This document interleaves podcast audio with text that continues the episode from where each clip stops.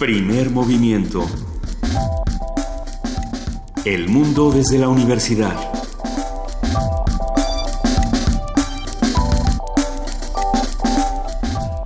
Muy buenos días, son las 7 de la mañana con 3 minutos de este miércoles 21 de septiembre. Estamos aquí en Radio UNAM transmitiendo primer movimiento.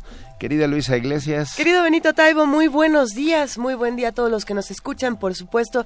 Muy buenos días a nuestra querida amiga y jefa de información, Juana Inés de ESA. ¿Cómo están? Buenos días. Este, yo estaba intentando ver si entre todas las cosas que tenía en mis cajones perdida encontraba algún penny, un centavito. Ah, algo que ya valga ah, como 300 pesos. Sí, sí, algo que valga. Lo que puedes hacer es ir a Hacienda, decirle que te perdone 80 millones de impuestos, igual y... 80, 80 1600 Los que tú quieras, los que tú quieras, igual y te regresa algo y luego no dice que te los dio a ti, ¿no?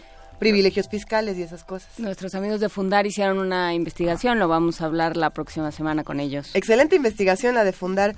Javier Garduño y compañía ya hicieron una investigación de a quién le perdonaron impuestos, cómo estuvo, qué cuentas se dieron y qué cuentas nos eh, quedan a ver. No sé, es la primera vez que me da gusto no salir en alguna lista. No, a mí me da gusto no salir, no vamos a salir nunca, pues. No, hay listas en las que da gusto ¿Quieres salir. en Forbes? No, ya salí. Como los más pobres de México. No, como... como Empobrecimiento inexplicable. Exactamente. Empobrecimiento inexplicable. Muchas cosas pasaron este día. completamente explicable, como que inexplicable.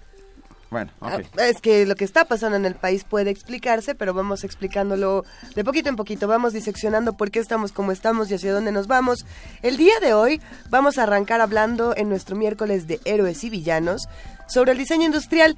Y es que, para no hacerles el cuento largo, hay quienes dicen que el diseño industrial puede ser un método de control, sí o no. Se discute de maneras muy interesantes. Y bueno, lo planteamos desde diseñadores contra usuarios.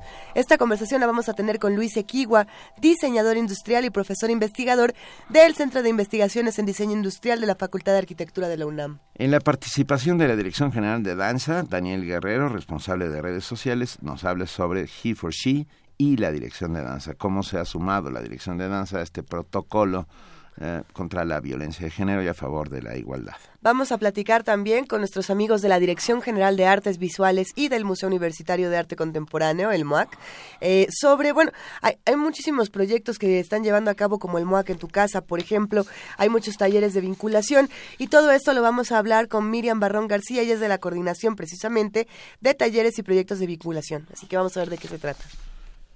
En nuestra nota nacional vamos a hablar sobre el jefe de policía en Guerrero, Tomás Hernández Martínez, coordinador operativo y director de la Policía Estatal, que fue asesinado junto con su pareja. Un, caso, otra vez, un caso de violencia extrema en, en Guerrero. Este es un evento de los muchos asesinatos que de los que se han hablado esta semana en distintos estados de la República, gravísimos todos. Sí, bueno, por otro lado tenemos a los dos eh, sacerdotes en Veracruz. La verdad es que no hay para dónde mirar. Pero bueno, sobre el tema de Guerrero hablaremos con Juan Angulo, director de El Sur, periódico de Guerrero y amigo de Primer Movimiento. En nuestra nota internacional hablaremos sobre la muralla de Calais, una faceta de la crisis de refugiados. Esto lo vamos a hablar con Laura Rubio. Ella es doctora en Historia de la Migración Forzada y académica del Instituto Tecnológico Autónomo de México.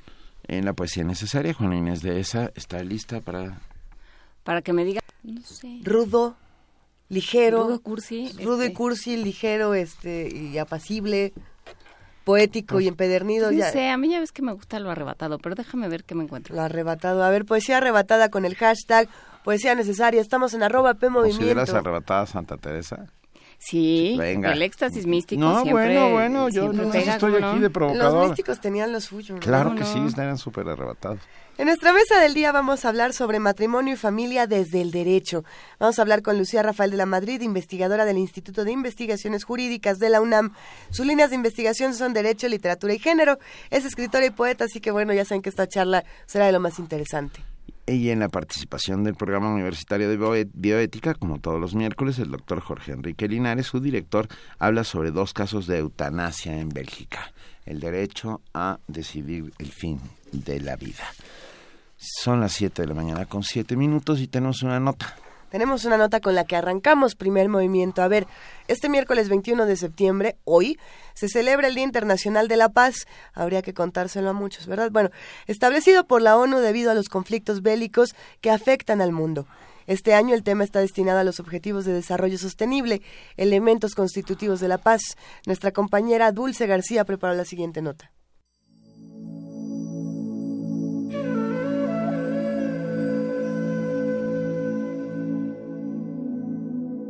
La prevención de conflictos y el establecimiento de la paz rara vez se registran de forma lineal o secuencial. En el primer caso se contemplan medidas diplomáticas para apaciguar las tensiones y en el segundo, generalmente se incluyen medidas para abordar las disputas en curso y se busca que las partes lleguen a un acuerdo. Hasta ahora, tan solo los enfrentamientos en Siria han dejado más de 470.000 muertos y 5 millones de refugiados. Por hechos como este, fue necesario instaurar el 21 de septiembre como el Día Internacional de la Paz.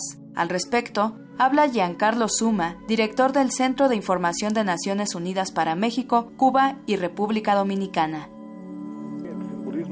de un día sin combates, eh, un recordatorio importantísimo de que los conflictos pueden y deben acabar. Pero la paz es mucho más que dejar las armas de lado. Implica en la construcción de una sociedad mundial en la que las personas vivan libres de la pobreza y compartan los beneficios de la prosperidad evidentemente cesar el fuego es el comienzo de un camino. Eso lo estamos viviendo en esos acá en las Américas con el acuerdo de paz que finalmente se logró firmar en Colombia eh, después de 50 años de guerra civil entre las Fuerzas Armadas Revolucionarias de Colombia y el gobierno de Colombia.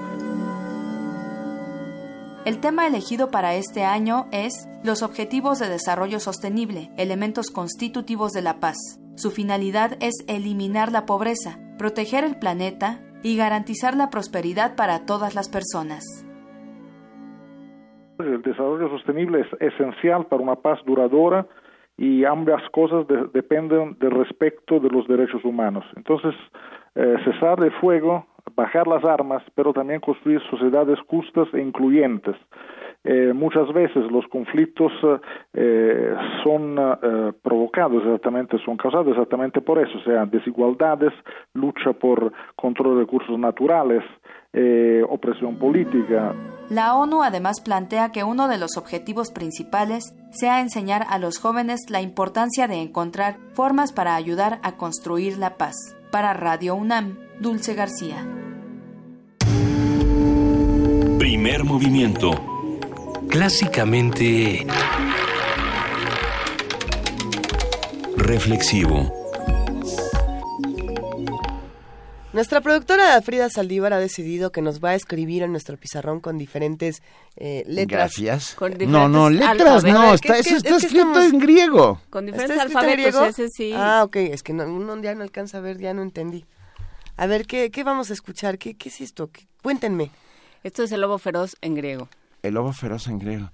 Hoy, ¿Y se enoja diferente el lobo feroz cuando está en griego? Pues ya lo Se pone como, como Cipiras o ¿cómo se llama? Cipras. Cipras. Cipras. Cipras. Pues a ver, para todos El referendo dijo que no. Ay, sí, ya me voy a apasionar. Yo voy a ser el lobo feroz el día de hoy. Todos nuestros amigos que están ya a punto de ir a la escuela, los pequeños y los grandes, que también van a la escuela, algunos de ellos, ahí les va, con enorme gusto, desde el primer movimiento, el lobo feroz en griego. Cantado por Cipras.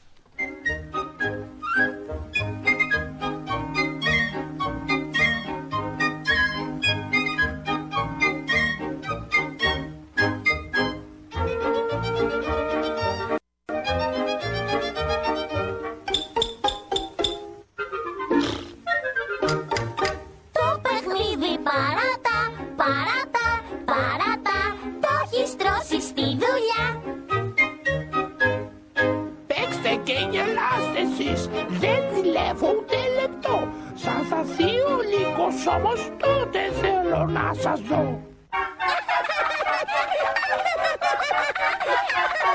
Ας το λύκο το κακό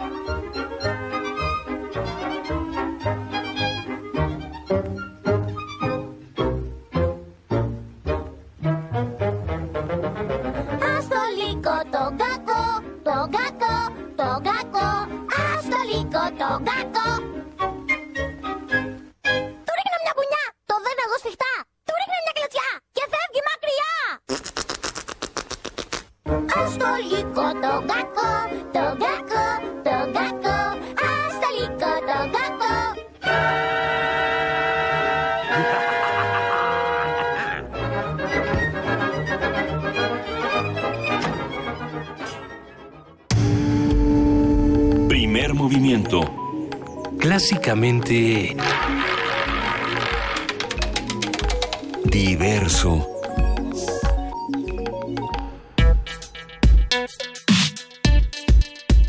Miércoles de Héroes y Villanos.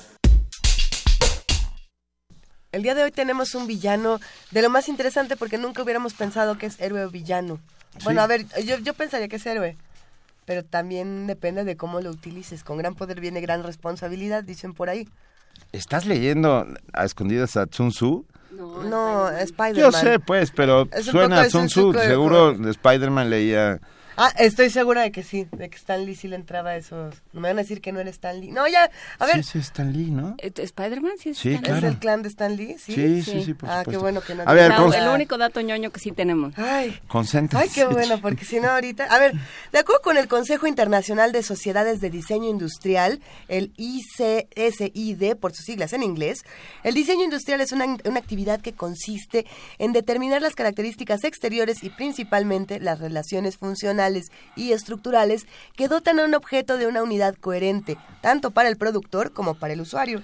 Si bien los caracteres exteriores de un determinado objeto obedecen a la demanda de que luzca atractivo o de que oculte sus debilidades constitutivas, un buen diseño procura que las propiedades formales del objeto involucren la integración de factores de tipo funcional, cultural, tecnológico y económico.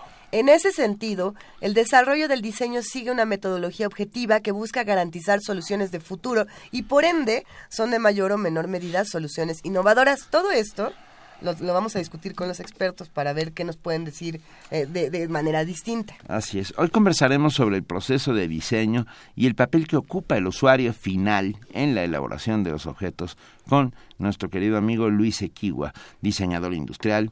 Actualmente es profesor investigador en el Centro de Investigaciones de Diseño Industrial de la Facultad de Arquitectura de la UNAM y su línea de investigación es la evolución y prospectiva de los objetos, a partir de la cual fundó el seminario con el mismo nombre y el laboratorio del Reino Objeto.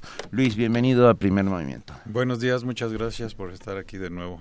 Ey, no, qué, qué, qué alegría que hayas vuelto con nosotros, Luis. Nun- Nunca te, nunca te desaparezcas, eres el rey de nuestros objetos por acá. Eh, sí, se oye chistoso, pero sí. A ver, Pero ¿cómo, es cierto. ¿en qué Es momento cierto. un diseñador se puede volver un villano? Cuando no le hagas caso a los usuarios, tal cual, porque no es lo mismo el arte que los objetos. En el caso del arte, si tú quieres lo ves o no lo ves, si quieres lo tocas o no lo tocas, si quieres lo compras o no lo compras, aunque te alcance o no te alcance. En cambio, los objetos están ahí por todos lados, estamos inundados de objetos. Si un objeto está mal diseñado, pues podría ser un objeto agresivo, lastimoso, vergonzoso, molesto, incómodo. Y un diseñador lo que tendría que hacer es que el objeto sea agradable, atractivo, cómodo, seguro, sabroso. Tendría en teoría que ser así.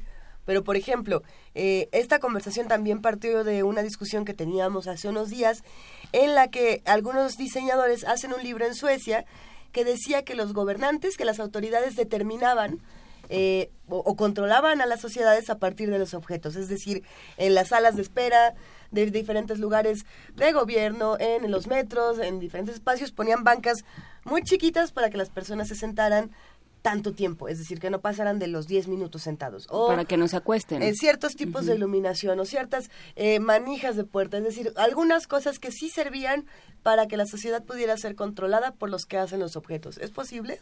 Claro que es posible porque finalmente los objetos son extensiones de nosotros. Eh, evidentemente los objetos van a llevar una carga ideológica. Evidentemente los objetos representan el momento cultural, el momento ideológico, al grupo en el cual han nacido esos objetos y claro que sí van a tener y pueden tener esos efectos.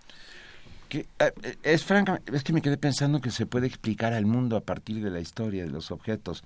O sea, haciendo arqueología urbana, ¿no? Podemos ir encontrando esos objetos que representan a determinadas épocas y cómo eh, se han ido transformando. Pero no, sí, pero hay un momento en el funciona, estoy pensando en el funcionalismo, o sea, háblanos un poco sobre el tema, por favor, Luis. Pues yo lo que te podría decir en, en mi experiencia personal es que pues soy de la cuarta generación de diseño de la UNAM, 1972, y evidentemente pues nos formaron desde toda la escuela funcionalista bauhasiana, ah.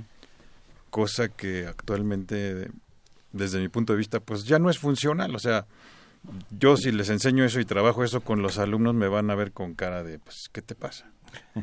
Y me ha costado trabajo despojarme de muchos de estos elementos que, que me marcan, pero sí podríamos encontrar ciertos hitos que, que son importantes. De hecho, ahorita está la, la, exposición de diseño alemán en el, en el MUCA. Y bueno, ahí puedes identificar cuáles fueron los detonadores de muchas cosas de, del diseño que hasta la fecha eh, siguen, siguen impregnando a, a, los objetos. Pero ¿qué sí les puedes decir a los alumnos? O sea, si llega uno con una, con una jarra que se chorrea, y entonces el alumno te dice, pero es que no entiendes bien cómo eh, se además usa. es bellísima. Es preciosa, pero, pero se chorrea. Y se chorrea y además tienen que saber los alumnos que no es lo mismo la leche, el agua fría que el agua caliente porque Por cambian supuesto. las densidades. ¿Y cómo No, tenemos un ejemplo maravilloso que es, bueno, ponlos a diseñar un embudo y con el ánimo de ser muy innovadores hacen un embudo cuadrado. El chiste del embudo es que es circular porque genera un torbellino. Entonces, bueno, muchas cosas se combinan. Es interesante cuando lees una, una definición de diseño industrial, cuántos elementos en realidad estás utilizando para configurar un objeto. Entonces aquí eh, lo que me hace pensar es también en eh, esta guerra de mitos urbanos de bueno, ¿qué hacen los arquitectos? Le ponen el toque femenino a, a la construcción. ¿Qué hacen los diseñadores? Dibujos bonitos que no se pueden fabricar. Bueno, pues no es cierto, ¿no? Eh, sería interesante llevarlos y que hiciéramos este programa haciendo un recorrido por los talleres de diseño industrial y veríamos que por lo menos la UNAM, eh, que es mi experiencia, pues formamos a los alumnos con una gran capacidad de manejo de, de materiales y de procesos para que los usuarios puedan utilizar esos objetos que se diseñan. ¿Cu- ¿Cuáles son las poblaciones, por ejemplo, que pueden llegar a ser más marginadas por el diseño industrial? Y lo pregunto por, eh, a ver, se me ocurren los zurdos, que los mencionábamos el, el otro día, ¿no? Que de pronto, eh, yo tengo un muy buen amigo zurdo que me dijo, es que las tazas están hechas para derechos. Y yo no entendía en absoluto lo que me quería decir hasta que lo vi tomar de una taza y, y todo el café se le escurrió en todo su ser.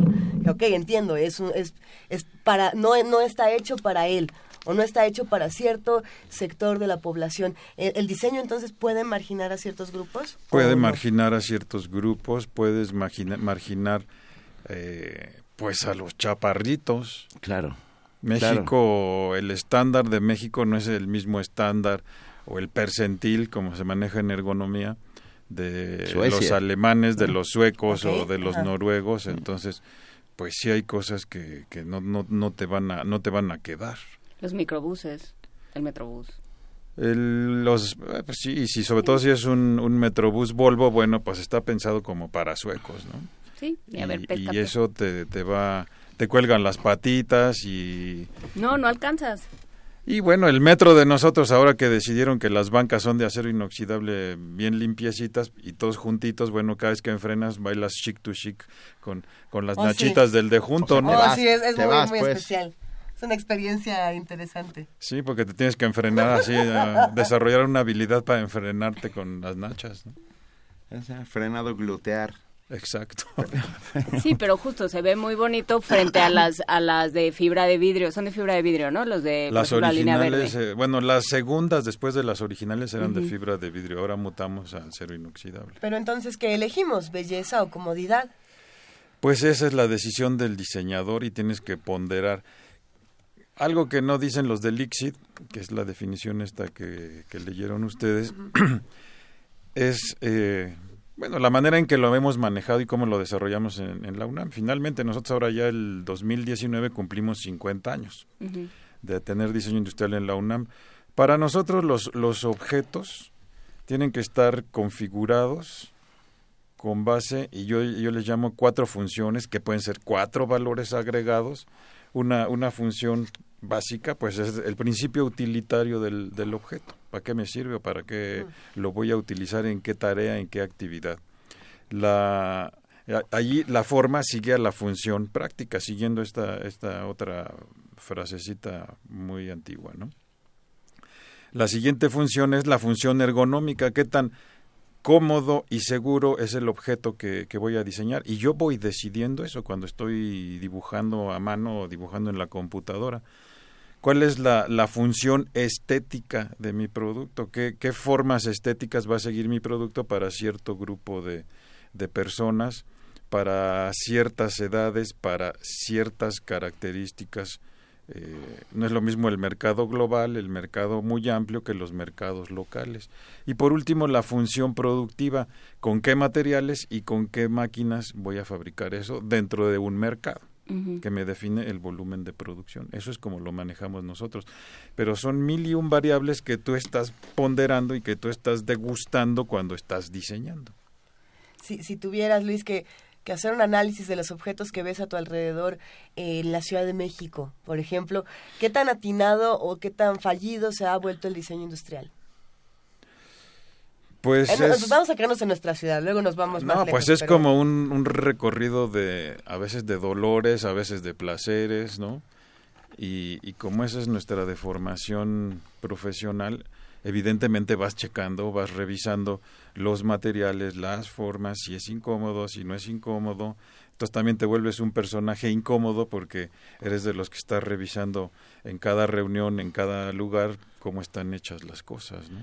Pero claro que, pues sí, a lo largo de, de, un recorrido en el metro, en el metrobús, en tu coche, en el segundo piso, en el periférico, caminando por la acera, dentro de una tienda, pues tienes mil y un ejemplos de, de diseño, de buen diseño, de diseño regular, de cosas que quién sabe quién diseñó, que a lo mejor no era diseñador, tal vez la mayoría de las veces las cosas no están hechas por diseñadores. ¿En qué momento aparece la figura del diseñador? Porque tenemos a estos personajes como Rullman en el siglo XIX, me parece que es, que hacían todo, ¿no? Que te hacían la casa, los muebles, este, las ventanas, las cortinas, el, este, el tapizado, todo, ¿no? ¿En qué momento se especializa el diseñador industrial? Pues ha sido un, un trayecto que evidentemente surge con la mecanización. ¿no? los artesanos no tenían mucho problema en, en hacer, generar las ideas, hacer sus productos, aunque alguien platica por ahí que eh, si tú querías compartir los productos o los objetos que diseñabas, te vuelves ya un poco vendedor. Y, qué cosa tan horrible. La, la figura del artesano que imagina el objeto, que lo hace y que lo vende y regresa, pero en el momento en el que regresa ya trae información de las necesidades porque le dijeron, oye, a mí no me gusta, no me queda, me lastima. Entonces como que empezó en ese momento a gestarse esa figura. Pero ya con la mecanización, eh, pues los productos eran como feitos, ¿no? Tenías la fundición, tenías las máquinas que hacían piezas, pero que respondían más a las posibilidades técnicas de, la maquinaria y no tanto a, tu placer de ver un objeto. Entonces, eh, pues que empezó a, suceder que, que aparecieron el escultor, el pintor, el arquitecto que le sabía un poquito a la estética y le podías dar una acomodadita a los objetos, las escuelas de artes y oficios, eh, la gran exposición de productos industriales en Inglaterra, el Palacio de Cristal.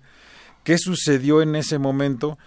Que como llegaron a Inglaterra muchos objetos industriales de todos los continentes y los tenían a la mano, pues empezaron a copiarlos. Ellos fueron los primeros copiones. Ya después desarrollaron su propia versión del diseño, ahora tienen el, el Design Council y eh, pues a través de eso promueven el diseño. Eh, los museos también han contribuido, tal vez el, el, MoMA de Nueva York ha sido eh, parte fundamental, a lo mejor hasta para gestar la palabra diseño, el día que haces la curaduría de una exposición y pones ahí diseño industrial, pues aparece diseño Y, industrial. y pones objetos como, como los post-its, como estos, estos papelitos que tienen pegamento, ¿no? Y, y esos son un gran avance del diseño industrial, ¿no? Cuando son objetos que usamos todos los días y que no consideramos que fueron Es- producto ¿el de un post-it estuvo en el diseño. MoMA? El post-it está Sí, en el está. MoMA. Está en el MoMA. Está, están teléfonos, o sea, hay toda una vitrina de diseño industrial de cosas que se consideran enormemente innovadoras y que pertenecen al, al diseño y al uso cotidiano que ya no se piensa como un objeto de diseño, como producto de un diseño. Sí, pero mira, en estos tiempos hipertecnológicos, eh, a pesar de todo esto que has contado, nos escribe Eduardo Lima Águila y nos dice, y Apple no puede diseñar un cable que no se rompa. Pero también ahí tiene que ver con que... Con la resistencia, con resistencia de materiales, no. O con que o que con que te otro, venden, claro. Y cada cable de un teléfono de estos cuesta un dineral. Pero cuesta, sí, un, cuesta un dineral, pero yo creo que sí lo que lo que dice Juana Inés es, es- es cierto. Está especificado para una duración, porque si lo mandaran el cable a la estación espacial, las especificaciones van a ser otras, ¿no? Por supuesto. Entonces, Porque como se friega el cable de la estación espacial y no tengas otro, pues, aquí mal que bien puedes ir corriendo y No, aquí de, lo que se trata es de que vayas claro, de corriendo. que vayas a comprarlo. Me, me, me parece, es que me quedé pensando en tantas cosas conforme ibas hablando, Luis. Pensé en tiempos modernos, la película de Chaplin. Ah, pensé en Leonardo da Vinci, porque finalmente yo creo que es el padre de la ingeniería industrial, ¿no? Es el que, es el que me están regañando. Ándale. P- máquinas aparentemente de guerra creadas por, por Leonardo da. Vinci, que luego ah, un par de, de investigadores descubren que no eran tal, que una de esas máquinas de guerra supuestamente creada para los Medici era un cortador de rábanos. Es, bueno, yo creo que eso pasa constantemente, ¿no? Que, que, que le encontramos funcionalidades distintas al inicio del pensamiento en el cual basamos nuestra hacer nuestro primer mo- momento. ¿Cómo, cómo, cómo sí, lo- tú te- cuando hablas de los objetos en la historia, pues para mí es bastante claro que, que la historia que nos cuentan, nos creamos o nos- no nos creamos esas partes de la historia, pues es gracias a los objetos, ahí está embarrado todo lo, lo que ha sucedido. De hecho, estamos dando una clase los lunes de 8 a 10 junto con Renato González Melo. Y tenemos alumnos de historia y de diseño. Estamos trabajando sobre el agua en el espacio privado, léase para la higiene y para la cocina. Entonces, ¿cuántos objetos ha habido a lo largo de la historia desde tiempos prehispánicos? Después viene la conquista, después viene la colonia, después viene la independencia, después viene la revolución y ahora estamos en otro momento en donde hacer caca termina en un WC que el más eficiente es de un galón. Pero puedes analizar la defecación hasta tiempos prehispánicos y ver qué objetos y qué cosas y qué olores y qué no, o sea, puede ser divertido. No, no, sin duda. Y eso también nos haría preguntarnos por la parte sostenible o sustentable, y lo voy a poner las mayores comillas, que puede llegar a tener la, eh, todo este asunto del diseño, ¿no? Eh, nos han... No, no es que nos hayan obligado, yo creo que todos tenemos una responsabilidad con el medio ambiente de decir, ok, esto y ahora tengo que reusar algunas cosas o tengo que darle un nuevo uso a objetos que a lo mejor yo pensaba que tiro a la basura y desaparecen, bueno, no, no desaparecen, ¿no? Eh, esto pasa, por ejemplo, con el uso del agua, que hemos tenido que aprender a, a- hacerlo de otra manera, completamente distinta, como pasa con muchas otras cosas, pero se ¿qué tanto se pierde por pensar en una vida sustentable en, en cuestión de objetos? Es decir, hay, hay muchas cosas que, que tenemos que abandonar, muchos materiales, eh, muchas El asbesto, por ejemplo. por No ejemplo, sé, cosas fue lo primero que bonitas, pensé. o sea que no, no Sí, sí, sí. que el asbesto sea Aluminio. bonito, pero Aluminio. se pierde Bueno, mucho también. La, la- la- yo diría, por ejemplo, el aluminio, los, los metales, pues los- finalmente se reciclan, ¿no? Claro. Hubo hace unos años esta moda de los objetos de pewter que hasta en los camellones y te dicen pewter, pues la manga del muerto no es pewter, eso es aluminio y son las latas recicladas, ¿no? Entonces, eh, finalmente la misma gente eh, si podemos usar la palabra vernácula, pues empiezan a utilizar los materiales para hacer otras cosas. El PET ahora ya es nuevamente un, un, un, producto que tiene un precio en el mercado y que ya sabemos que se recicla y tú puedes ver los camiones cargados de botellas de PET que van para allá y van para acá y algo le va a pasar a, a ese PET.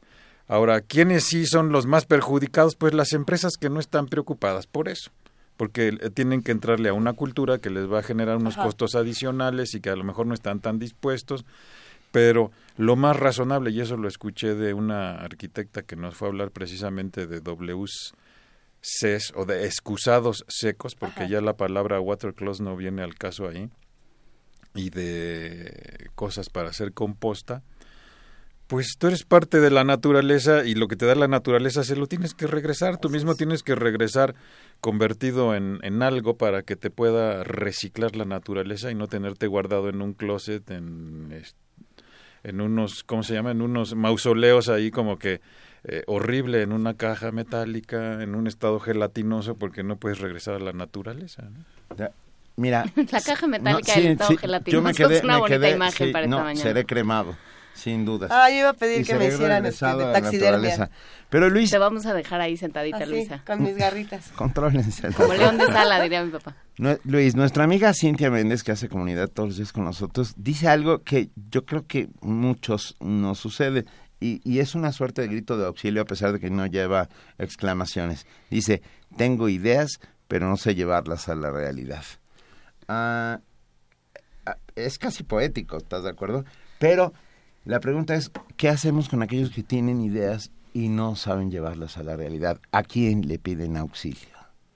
Yo creo que me voy a atrever a decir alguna barbaridad. Amárrense las manos. Eh, yo creo que todos las pueden hacer. La cosa es que se animen. O sea, el que hizo los post-its, pues se animó a, a, hacer esta cosa y de repente su cabecita le dijo, oye, pero ¿y si eso lo fabricas y estás en 3M? Y bueno, hizo erupción. Pero ¿Qué nos pasa a los mexicanos? Tienes que pedir permiso para crear una idea. Tienes que decir para servirle, tienes que decir a sus órdenes, tienes que decir... Gracias como 200 veces. Mande usted. Mande. Si y si posible. no te dicen, y si tú dices, tengo una idea, pues tú eres de los de decir mande, no de tener ideas. Entonces mi lucha en este momento es cómo puedes hacer realmente que tus alumnos o... Eh, eh, Cintia. Cintia.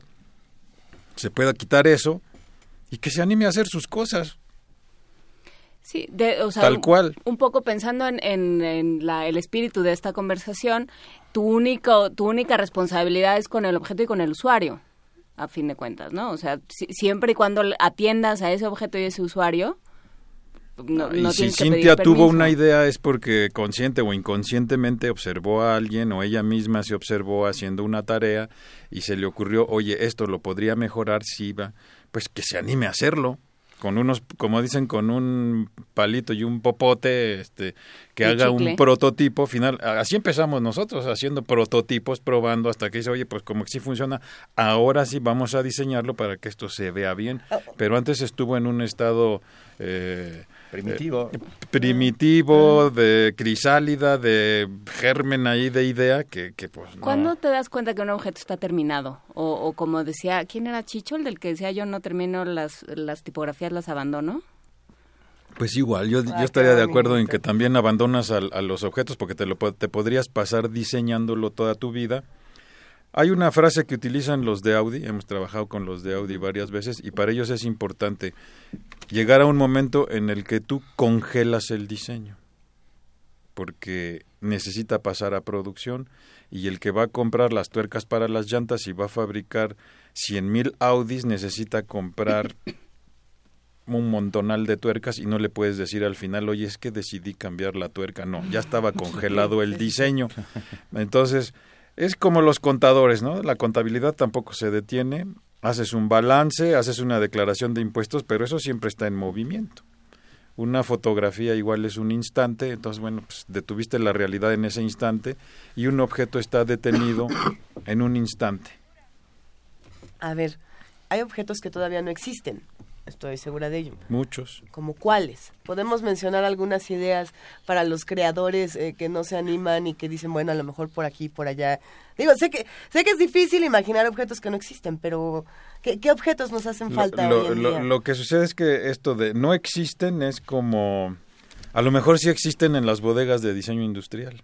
Claro. pero no han salido. Yo me acabo de echar un, un round porque aparecieron ahí en, en, en nuestro edificio los letreros que dicen el 2 de septiembre todo va a la basura. O sea, todos los prototipos O sea, podemos ir a hurgar porque yo tengo yo tengo cosas que he sacado No, ya del no, ya no, ya no hay- ahora sí ya nada más queda basura. Pero bueno, imagínate que sacan de la bodega todo, productos inexistentes en las tiendas, y por otro lado, eso es como muy mexicano. Por otro lado, tenemos la Facultad de Contaduría y Administración, los alumnos de creación de empresas, diseñando, inventándose sus productos, y acá nosotros del otro lado del campus, Tirándolos a la basura. tirándolos a la basura. Entonces yo lo publiqué así en Facebook, qué contradicción que aquellos buscan y nosotros tiramos a la basura. Y entonces tiene que ver con los productos inexistentes. Si tú extraes de la basura de la UNAM el diseño de un producto, lo desarrollas y lo patentas, ¿quién es el dueño de esa patente? Híjole. Yo tengo cosas que he sacado de la basura del CD en Yo, mi casa. yo de, yo ¿En he, sacado cosas de mi casa que no sé para qué sirven. Yo tengo vajilla va- vajilla del- de la basura del CD. ¡Qué maravilla! Oigan, ¿qué- ¿por qué no se van a echar un cafecito? Bueno, pues es Vámonos que ¿qué quieres? Uno se va a ver qué se encuentra. A ver, Luis. Miguel, eh, Miguel Ángel G. Milán dice, al- te pregunta, ¿algún diseño mexicano práctico que haya trascendido y que sea útil en el mundo? ¿Nos puedes dar algún ejemplo?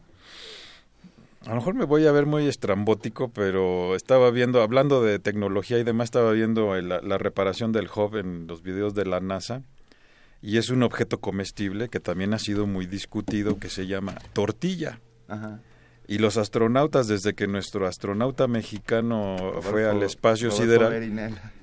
Del- sí. él, él pidió que le pusieran tortillas en la dieta y, oh descubrimiento, funcionan muy bien las tortillas en, en- en- en- en- sin gravedad.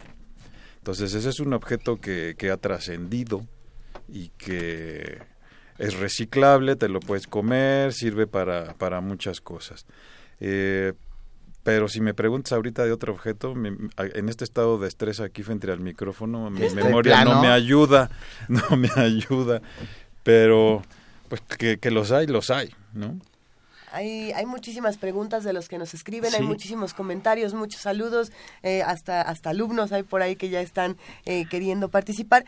A mí hay una, una pregunta que, que me gustó muchísimo, que me mandaron hace, hace un rato, que hablaba de las necesidades falsas que tenemos frente a los objetos. Es decir, eh, los objetos son creados porque los humanos tenemos necesidades, pero también los humanos creamos necesidades que nos hacen tener objetos que a lo mejor no tienen la misma función, ¿no? Entonces me quedé pensando en esta pregunta mientras teníamos esta charla y mientras nos alimentábamos de diferentes elementos de, los héroes y de los villanos en los objetos y recordé esta brevísima anécdota. Yo eh, fui a ver con, con, con varios amigos coches. A mí no soy muy buena para los coches, no, no. Ustedes saben que mi coche tiene 200 años, me hacen que sí en silencio. Una vida muy difícil, muy tenido una vida muy difícil. trabajada. Pero bueno, entonces me sorprendió mucho ver en un coche que ni siquiera recuerdo cuál es, eh, en otra ocasión lo charlaremos, que tenía una palanquita donde metías, y voy a decir palanquita, pero no es como un sistema que parece como dos manitas haciendo unas Cs encontradas y ahí pones el teléfono Ajá. En el centro del, del tablero del coche, del automóvil. Y entonces todos mis amigos dijeron, vaya, eso es maravilloso, puedes poner tu celular, tu teléfono celular en el tablero del coche. Y yo pensé, bueno, yo hago esto con una liga, un chicle y, y un poco de mi propio cabello y ya quedó. Pero para ellos esto era el objeto más revelador que habían encontrado en un coche. Yo me pregunté, ¿esta es una necesidad real? ¿O es algo que nosotros vamos creando? Pero es que sí es una, o sea, ya existen estos O sea, sí. estos soportes que tú compras aparte y que pones eh, con una Ajá, con y una el cosa de asunto con esto era- succión. es que era muy bonito, entre comillas. Pero O sea, sí son necesidades que van apareciendo por los usos y costumbres de, de cada época. Mientras platicabas esto, yo me acuerdo aquí viniendo por el viaducto en el primer Volkswagen que compró mi papá, pues nada más tenía velocímetro y se se acabó. ¿Y qué pasa si se te acaba la gasolina y no tenía no tenía medidor de tanque? Pues el coche tosía y entonces tenía una palanquita ahí abajo y con la punta del pie le dabas la vuelta y destapabas la reserva y ya sabías que de ahí a la gasolinería, ¿no? Ahora, pues cuánta tecnología tiene un Te coche. dice, te quedan cuatro kilómetros y me, me voy a echar. Te, ¿no? te da, sí, Y te, te da tu radio de acción y demás. O sea, hay muchas cosas que, que van surgiendo y que pues la gente les llama necesidades superfluas. Pues sí, porque si vivieras en Cipolite o en San Agustinillo o en Mazunte, en, en una cabaña, pues no necesitas muchas cosas, ¿no? Pero si vives en la Ciudad de México, pues necesitas otras cosas. Y vives en el coche, ¿eh? que es lo que nos termina pasando en la Ciudad de México. de nosotros, necesitas sí. cada vez más cosas. Me que- Pero- nos- es que, bueno, nos escribió Andrea González y dice, por favor, que les enseñen en la Ciudad de México a diseñar puentes vehiculares. Pues sí, deben de, alguien debe de saber. Pero espera, no solo puentes vehiculares. Yo Pasos peatonales. El otro día, pasando por la ciclopista a la altura de las lom- eh, de la feria de Chapultepec, vi cómo son los puentes para que suban las bicicletas. Y es- es- es poco Fue un más- complot. Fue un complot, es poco más que subir al Everest, Luis. O sea, no me imagino a nadie subiendo en una bicicleta por su propio No, ni de bajadita. Y de bajada es, mor- es mortal. Debe ser una pendiente de no sé cuántos grados, porque no es lo mío los grados, pero es una barbaridad. Eh, ¿En qué de repente, qué pasa? Ah, Eso se lo criticaron a, al señor PG. Mis amigos se van a enfurecer. Eh, porque, pues bueno, son cosas que deciden en un momento dado y que no... ¿Qué es lo que está sucediendo que se les está olvidando el usuario? Eso. Si regresamos al tema, entonces yo de repente digo también, voy a blasfemar, aunque somos parte de esta facultad, los arquitectos diseñan centrado en el arquitecto, no diseñan centrado en el usuario. Tal vez los ingenieros también diseñan centrado en el ingeniero y en la ingeniería y se les olvida el usuario. Entonces, hay muchas disciplinas que tienen que pensar en la gente. ¿no? Los mismos pedagogos tienen que pensar en centrar la educación en los usuarios que son los estudiantes, no importa de qué edad sean. Luis Equiwa, con esto nos vamos a quedar para despedir esta conversación, pensar en el usuario, pensar en estas necesidades y, y replantear sin tener miedo, ¿no? A ¿Qué? crear nuevos objetos. Yo me quedé picado. Perdón, nada más rápidamente la última. Sí. Manuel Defis te pregunta, ¿el anafre es un diseño auténticamente mexicano? Es una gran pregunta. Sí, porque, por ejemplo, si recordamos un tema que hemos platicado aquí, la, la cena de Moctezuma, pues ahí le servían cosas en anafres pequeños y es un, un utensilio que sí existe. Yo no estoy muy cierto de los anafres de barro que venden, por ejemplo, en Tlayacapan, si son diseño prehispánico o ya es diseño español, porque también todo el mundo cree que las cazuelas y los jarros que venden en todos los pueblos de este país son muy mexicanos y que me disculpen, son muy españoles. El día que vas a España dic- dices, ¿qué pasó? Acá también hay cazuelas. Mira, pues, nos copiaron. Sí.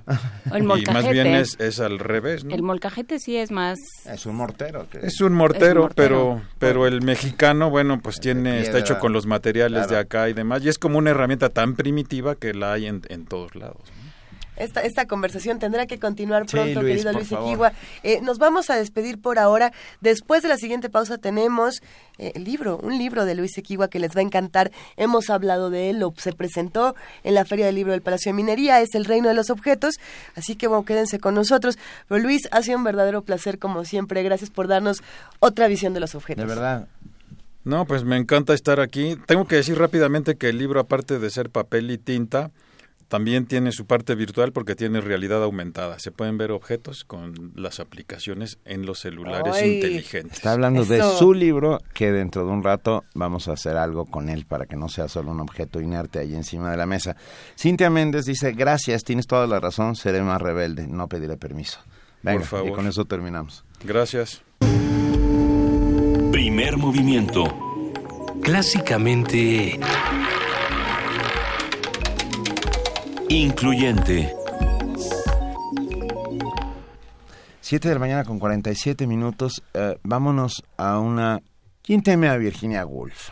Esa es la pregunta. Es el, eh, bueno, de la, de la adaptación de la obra de Edward Albee que murió el viernes. Gran, gran dramaturgo norteamericano, estadounidense, en creador de, entre otras, de una de las piezas más bellas del teatro que yo he visto en mi vida. La historia del zoológico. El cuento del zoológico. Entonces, la historia del zoológico, ¿Quién le teme a Virginia Woolf? ¿Quién le teme a Virginia Woolf? Se adaptó al cine con Richard Burton y Elizabeth Taylor y esta es la música original.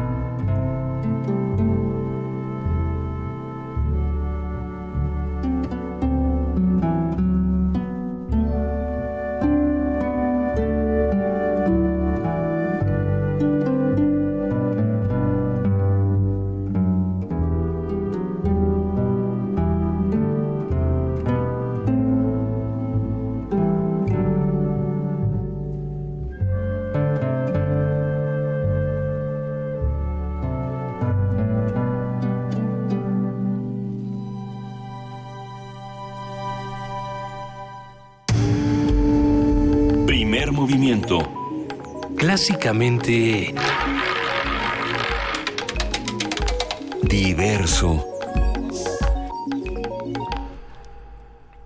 Esto fue de Alex North, la, el- el- la música de los créditos de Quien le teme a Virginia Woolf con, con Elizabeth, Elizabeth Taylor, Taylor, y Richard Burton. y Richard Burton. Que se casaron dos veces. Se, que- se querían tanto que se casaron dos veces entre sí.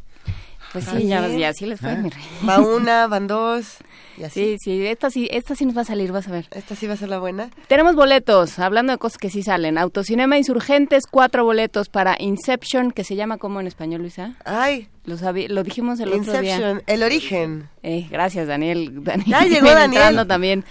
Daniel Guerrero, que viene entrando, ya nos dijo. Cuatro boletos para El Origen, miércoles 21 a las 9 de la noche, por teléfono 5536-4339. Es de Chris Nolan, si no me equivoco, ¿verdad? Sí. El origen. Sí, Sí, todos lo platicamos sí. el otro día que hablamos de Interestelar, ¿te acuerdas? De las películas extrañas de Chris Nolan. Ay, sí, qué maravilla. de- Hoy andamos Ay, mana, así. sí, mana. ¿Te acuerdas? Ay? ¿te Mana, ¿Qué acuerdas? está pasando aquí? Vente, vení, vamos a, vamos a hablar Venga, de, que de te los concentres boletos. en los boletos, nos Pues hacen que no me señas. interrumpan. Autocinema Polanco, cinco boletos para Anomalisa, este miércoles 21 a las 9 de la noche por teléfono 5536-4339. Cuatro para el Autocinema Insurgentes, para Inception. 5 para Polanco, para Anomaliza, las 2 a las 9, 55 36 43 39. Cada boleto es por coche sin límite de personas adentro. Y tenemos boletos para Pumas contra Atlas hoy a las 9 de la noche. Tenemos dos pases dobles que vamos a dar por teléfono. Tienen que pasar por ellos antes de las 6 con Maripaz Jenner. 55 36 43 39, Pumas Atlas, Autocinema Polanco, Autocinema Insurgentes. Ya preguntaron que si le van a Atlas, también pueden tener los boletos. O sea que... Salvador que nos- Camarena, es tu oportunidad. O sea que también se vale ir Trino, al Atlas.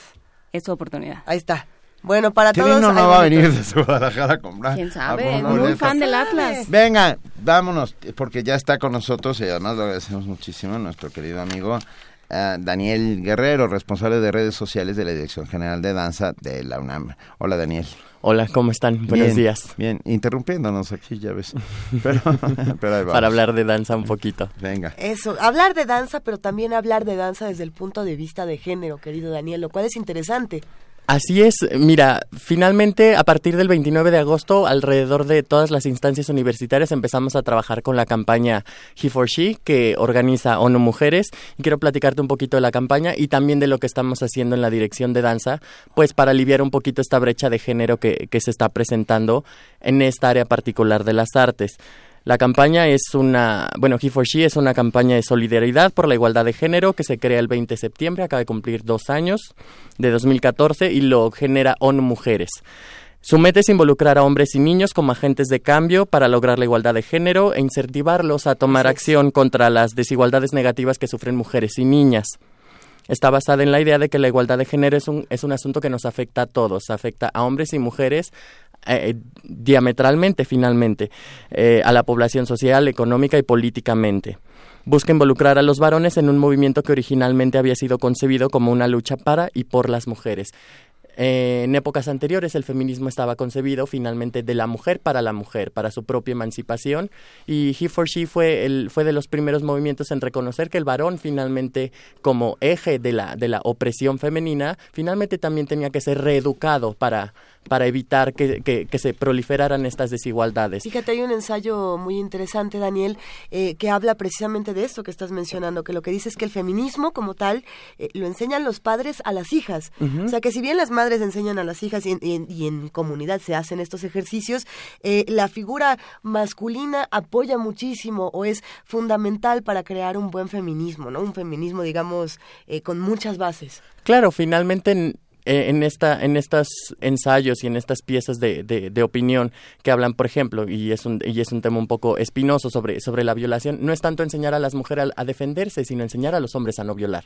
Finalmente reconoce este movimiento el He for She que es algo en conjunto en el que tienen que trabajar hombres y mujeres. El lanzamiento de la campaña ocurre en la sede de las Naciones Unidas en Nueva York y la anfitriona fue esta embajadora de buena voluntad, que también es una actriz británica, Emma Watson, con un discurso que, que tuvo bastante revuelo y voy a citar un fragmentito.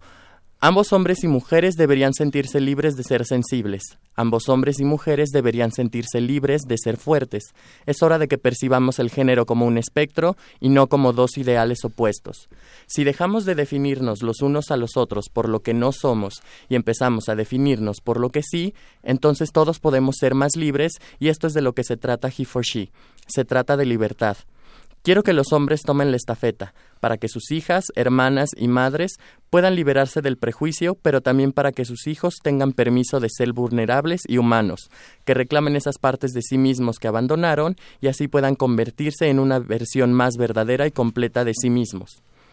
En esta inauguración, ONU Mujeres hizo un llamado para que se movilizaran los primeros 100.000 hombres en la campaña por medio de una página web con geolocalizador. Desde cualquier parte del mundo tú podías involucrarte en la campaña y esta meta la alcanzaron en tres días. Entre los hombres que respondieron al llamado está el presidente de los Estados Unidos, Barack Obama, el actor Matt Damon, el secretario general de la ONU, Ban Ki-moon, y posteriormente líderes globales se involucraron en la segunda fase que era que creciera la campaña de manera exponencial. Impacto 10 por 10 por 10. Tú invitar a 10 varones, esos 10 varones invitar a 10 más y también la participación de las mujeres. Entre los que firmaron en esta segunda en esta segunda etapa los primeros ministros de los Países Bajos y de Suecia, el presidente Sierra Leona, los CEOs de Unilever y Tupperware, el presidente del Consejo de Administración de PricewaterhouseCoopers. Fue, fue como, como fue proliferando esta, esta visión de la campaña. El 29 de agosto, la UNAM firma el compromiso. El 29 de agosto de este año, casi dos años después de que se implementa, la UNAM toma la batuta y firma el compromiso por la igualdad de género como parte de su plan de desarrollo institucional, que es algo que nos compete a todas las instancias universitarias, y tiene 27 puntos que tuve la oportunidad de leer cuando nos presentaron la campaña, que abordan la igualdad de género en todos los espectros de, de la profesionalización del personal administrativo y de vigilancia para que sepan detectar dinámicas de desigualdad o de, o de discriminación. Cursos, diplomados, programas en línea, hay prevención, atención y sanción a la discriminación, bioética también está participando, se reformaron los programas y sistemas de orientación educativa a nivel bachillerato, también está trabajando de parte de maternidad y paternidad responsable, porque pues también la UNAM tiene CENDIS para, para las madres trabajadoras de la universidad fondos mixtos entre UNAM, CONACIT e Mujeres para investigación, servicio social, protocolos de atención y sanción a la violencia de género y muchos otros programas que, que sería material para, para, todo un, para todo un segmento, pero toca 27 puntos de la igualdad de género en toda la universidad. Lo que nos toca a nosotros de parte de la dirección de danza fue detectar dos problemáticas muy, muy bien diferenciadas que no había tantos hombres bailando y que no había tantas mujeres en los puestos directivos de la danza. ¿Qué hicimos? Hicimos una campaña de videocápsulas testimoniales que están disponibles en nuestras redes sociales y fue donde resultó evidente primero el prejuicio sobre las preferencias sexuales de los bailarines, hombres y mujeres platicamos con una leyenda viva de la danza, la maestra Cora Flores, que fue bailarina de, de, leyenda y también ha sido directora de una compañía nacional de danza, no en México, sino en Costa Rica. Y se habló del rezago histórico que tiene la mujer y, y, de, esta, de esta desigualdad de género que ha proliferado y de lo importantes que han sido en contraparte mujeres como Amalia Hernández, como Gloria Contreras, dirigiendo compañías que, que tienen cerca de 50 años o más de antigüedad, claro. como el Ballet Folclórico de México y el Taller Coreográfico de la Universidad. En una tercera cápsula entrevistamos a tres generaciones de bailarines del taller coreográfico que, por ejemplo, tienen en común que son padres de familia y es algo que nunca consideramos. Pensamos que quizás la danza es una carrera solitaria o muy egoísta, que no te permite otra cosa. Y finalmente es igualmente digna para ellos por ahora tenemos que darle cierre a esta conversación, querido Daniel, pero tenemos la, la sensación pero, de que se quedan muchas cosas pendientes no, para la próxima boletos, semana. ¿no? Así es, tenemos Ay. boletos para que nos acompañen también a ver a estos padres de familia y muchos más Eso. bailarines en el taller coreográfico de la UNAM. Hay 10 pases dobles para que nos acompañen a la función del domingo y para la temporada de folclore en la UNAM hay tres boletos dobles para la función del sábado a las 7 en la sala Miguel Covarrubias y el domingo a las 6. Venga, danza folclórica y ballet, el espectro está cubierto, hay mucha danza para ver este fin de semana y pues es un derecho de todos, hombres y mujeres, y hay Venga. que estar ahí en función. Muy bien. Eso. Revisen nuestra página de Facebook, ahí vienen todas las instrucciones, ahí se, ahí se dice cómo se, se dan estos boletos. Millones de gracias, Daniel. Te Muchísimas te gracias un fuerte a abrazo. Muchas gracias. Nos y vamos la a un corte. seguimos. Gracias. Primer movimiento. Clásicamente... Universitario.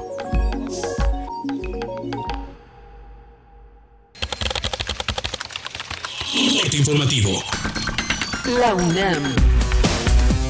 Los rectores de las cuatro universidades más importantes del país, Enrique Graue de la Universidad Nacional Autónoma de México, Itzcuatl Bravo de la de Guadalajara, Salvador Vega de la Autónoma Metropolitana y Rogelio Garza de la Universidad Autónoma de Nuevo León, se pronunciaron de manera conjunta a favor de un Estado laico y de derechos humanos. Expresaron que el Estado laico constituye una condición necesaria de las sociedades modernas en la medida en que garantiza la pluralidad de las ideas y hace posible el respeto a la diversidad étnica, religiosa, moral, ideológica y filosófica, a partir de una ética que se sustenta en los derechos humanos.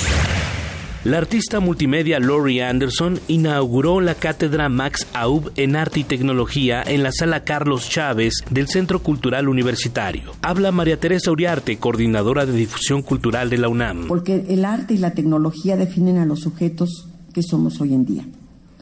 El saber que originó a cada artefacto, cada creación humana no es exclusivo de la arqueología, sino que hoy necesitamos entrelazar sensiblemente ese potencial y mantenerlo en nuestra memoria actual. Por ello, decidimos cuestionar e imaginar la posibilidad de no tener frontera alguna, ni entre las disciplinas, ni entre todas las fronteras que se establecen en nuestro tiempo. Por eso nuestra Conecta del 2016 es precisamente sobre fronteras. Con la cátedra Max Aub compartimos el anhelo de hacerle frente a la desilusión.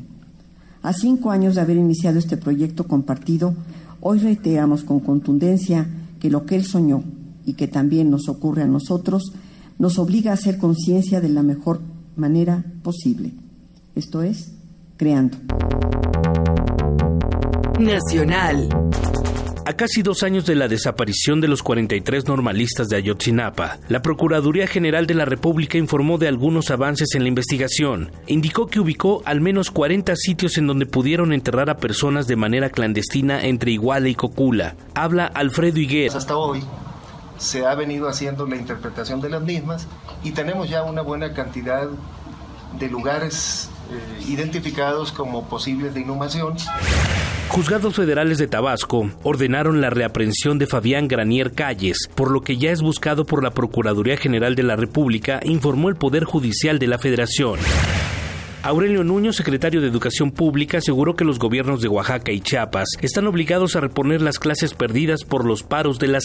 Tener las estrategias para poder compensar las clases que se perdieron, desde agregar horas, una hora o dos horas a la jornada escolar o hacerla durante los fines de semana. En fin, ahí hay una gran flexibilidad.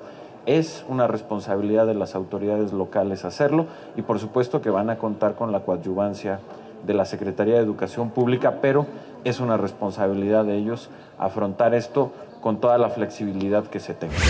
Miguel Ángel Mancera, jefe de gobierno de la Ciudad de México, confirmó algunos cambios en su gabinete. Julio César Cerna, quien se desempeñaba como coordinador general de la Central de Abasto, fungirá como coordinador de seguimiento de acuerdos, mientras que Fernando Aboitis dejó la titularidad de la Oficina de Gestión Urbana y en su lugar fue nombrado José Jaime Solomiansky Aguilar, quien se desempeñaba como director general de Administración en la Dirección General de Servicios Urbanos en la Secretaría de Obras y Servicios.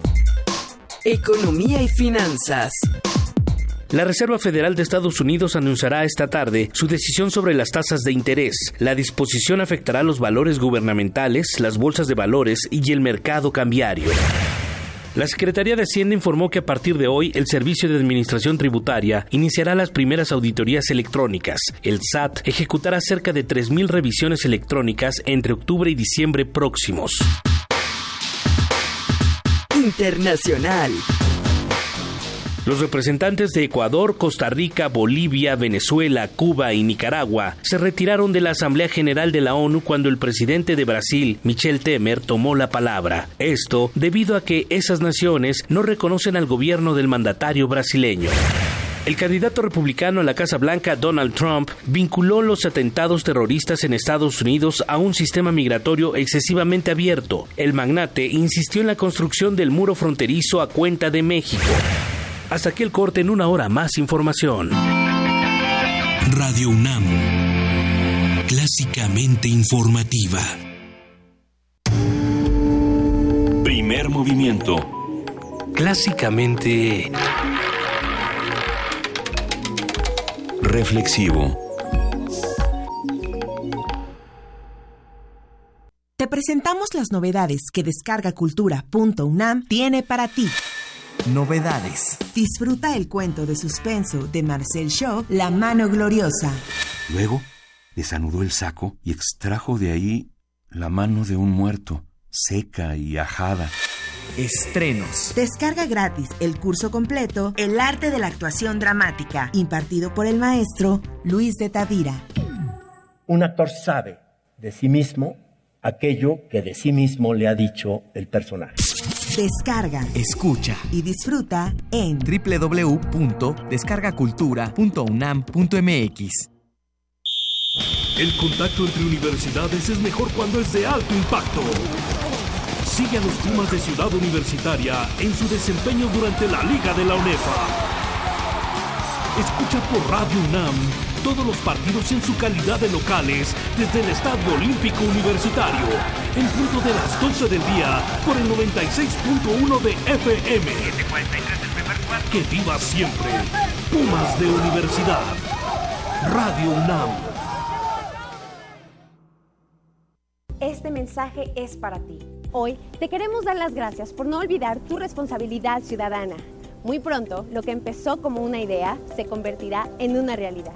A ti, que propusiste y decidiste un proyecto para mejorar tu colonia con el presupuesto participativo, y a quienes decidieron representar a su colonia o pueblo, ahora es tiempo de darle seguimiento al proyecto ganador. Ya hablaste por tu colonia, ahora exige que se cumpla.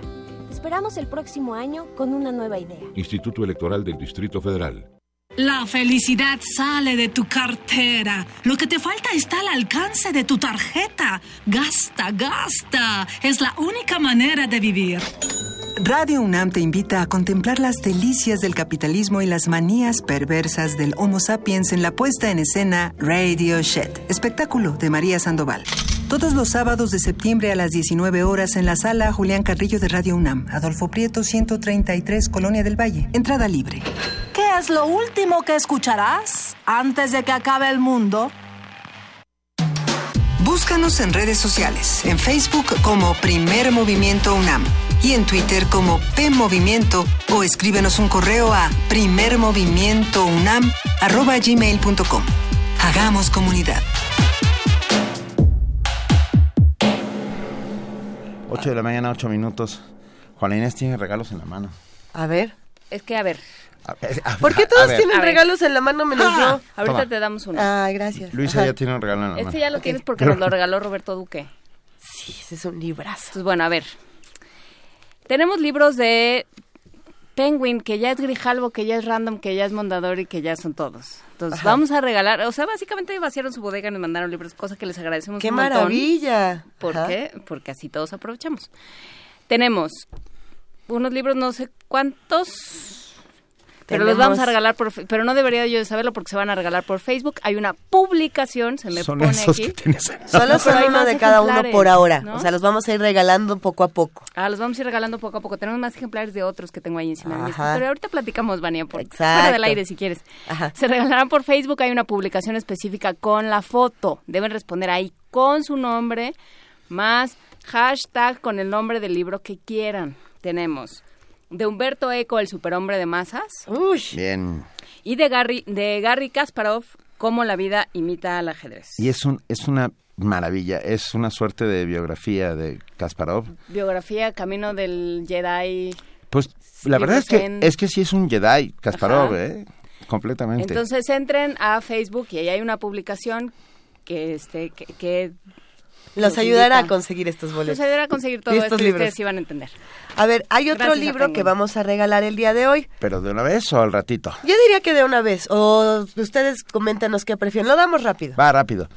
Tenemos una maravilla, tenemos El Reino de los Objetos de Luis Equigua. Tenemos un solo ejemplar con realidad aumentada. Este va por Twitter, pero, tiene, pero tenemos que... Tiene truco. Sí, tiene truco. Ah, por Twitter, con el hashtag El Reino de los Objetos y que nos digan de- cuál es eh, la corriente Qué difícil estás poniendo. Benito. No, porque lo dijo, la corriente arquitectónica alemana que de alguna u otra manera inventa el funcionalismo. Y que tiene una banda de, de gótico que se llama está. igual, ¿no? Digo, está. nomás para los Está- que está muy querían fácil. que Peter Murphy le gustaba mucho esa corriente Sí, ya- arquitectónica. ya no digas más. Ah, nomás, digo, para que sea Y más. luego nos escribió buscando el cielo y dice, Benito se está poniendo celoso porque Luisa y Juana Inés están ah, charlando harto. No me estoy poniendo celoso, lo que no me gusta es que no me incluyan en las ¿Cómo no, conversaciones. Benito? No, se pone- llevan mucho rato de sí, mana, no, mana. Bueno, mañana no vienes y solo vamos a platicar Luisa y no, yo. ¿eh? mañana ni pasado. ¿Sabes qué, Benito? Tienes razón. Te voy a permitir en este momento que hagas uso de Una estos apología. maravillosos papeles que tengo junto a mí para que leas la nota sobre un planeta similar. Venga, Esto es vamos emocionante. Existe un planeta con características similares a la Tierra, pero a 40 billones de kilómetros de distancia. Se trata de Próxima B, que gira cada 11 días alrededor de la estrella enana roja Próxima Centauri. Nuestra compañera Cindy Pérez Ramírez tiene los detalles. Gracias, Luisa. A 4.22 años luz de la Tierra, es decir, unos 40 billones de kilómetros, encontramos un vecino celeste con características similares a nuestro planeta. Próxima B, como ha sido llamado por sus descubridores, gira cada 11 días alrededor de la estrella enana roja Próxima Centauri y se piensa que podría albergar agua en estado líquido. La doctora Gilén Gómez Maqueo, investigadora del Instituto de Astronomía de la UNAM, dijo que aún falta mucho por conocer de este cuerpo. No es un planeta que digamos, bueno, ya, es, es un planeta cercano, así que podemos, podemos irnos para allá. Lo que tiene de similar es que tiene una masa de 1.2 masas de la Tierra, eso significa que es al menos 20% más masivo que la Tierra. Si no sabemos su tamaño, no sabemos su densidad, no, no podemos saber nada de su composición. Aquí en la Tierra, por ejemplo, tenemos un núcleo que tiene la corteza, tenemos la atmósfera. Todas esas cosas no las, no las conocemos todavía. En entrevista para Radio UNAM, la académica explicó que no se ha desarrollado la tecnología suficiente para llegar hasta Próxima B, a pesar de ser el cuerpo rocoso más cercano.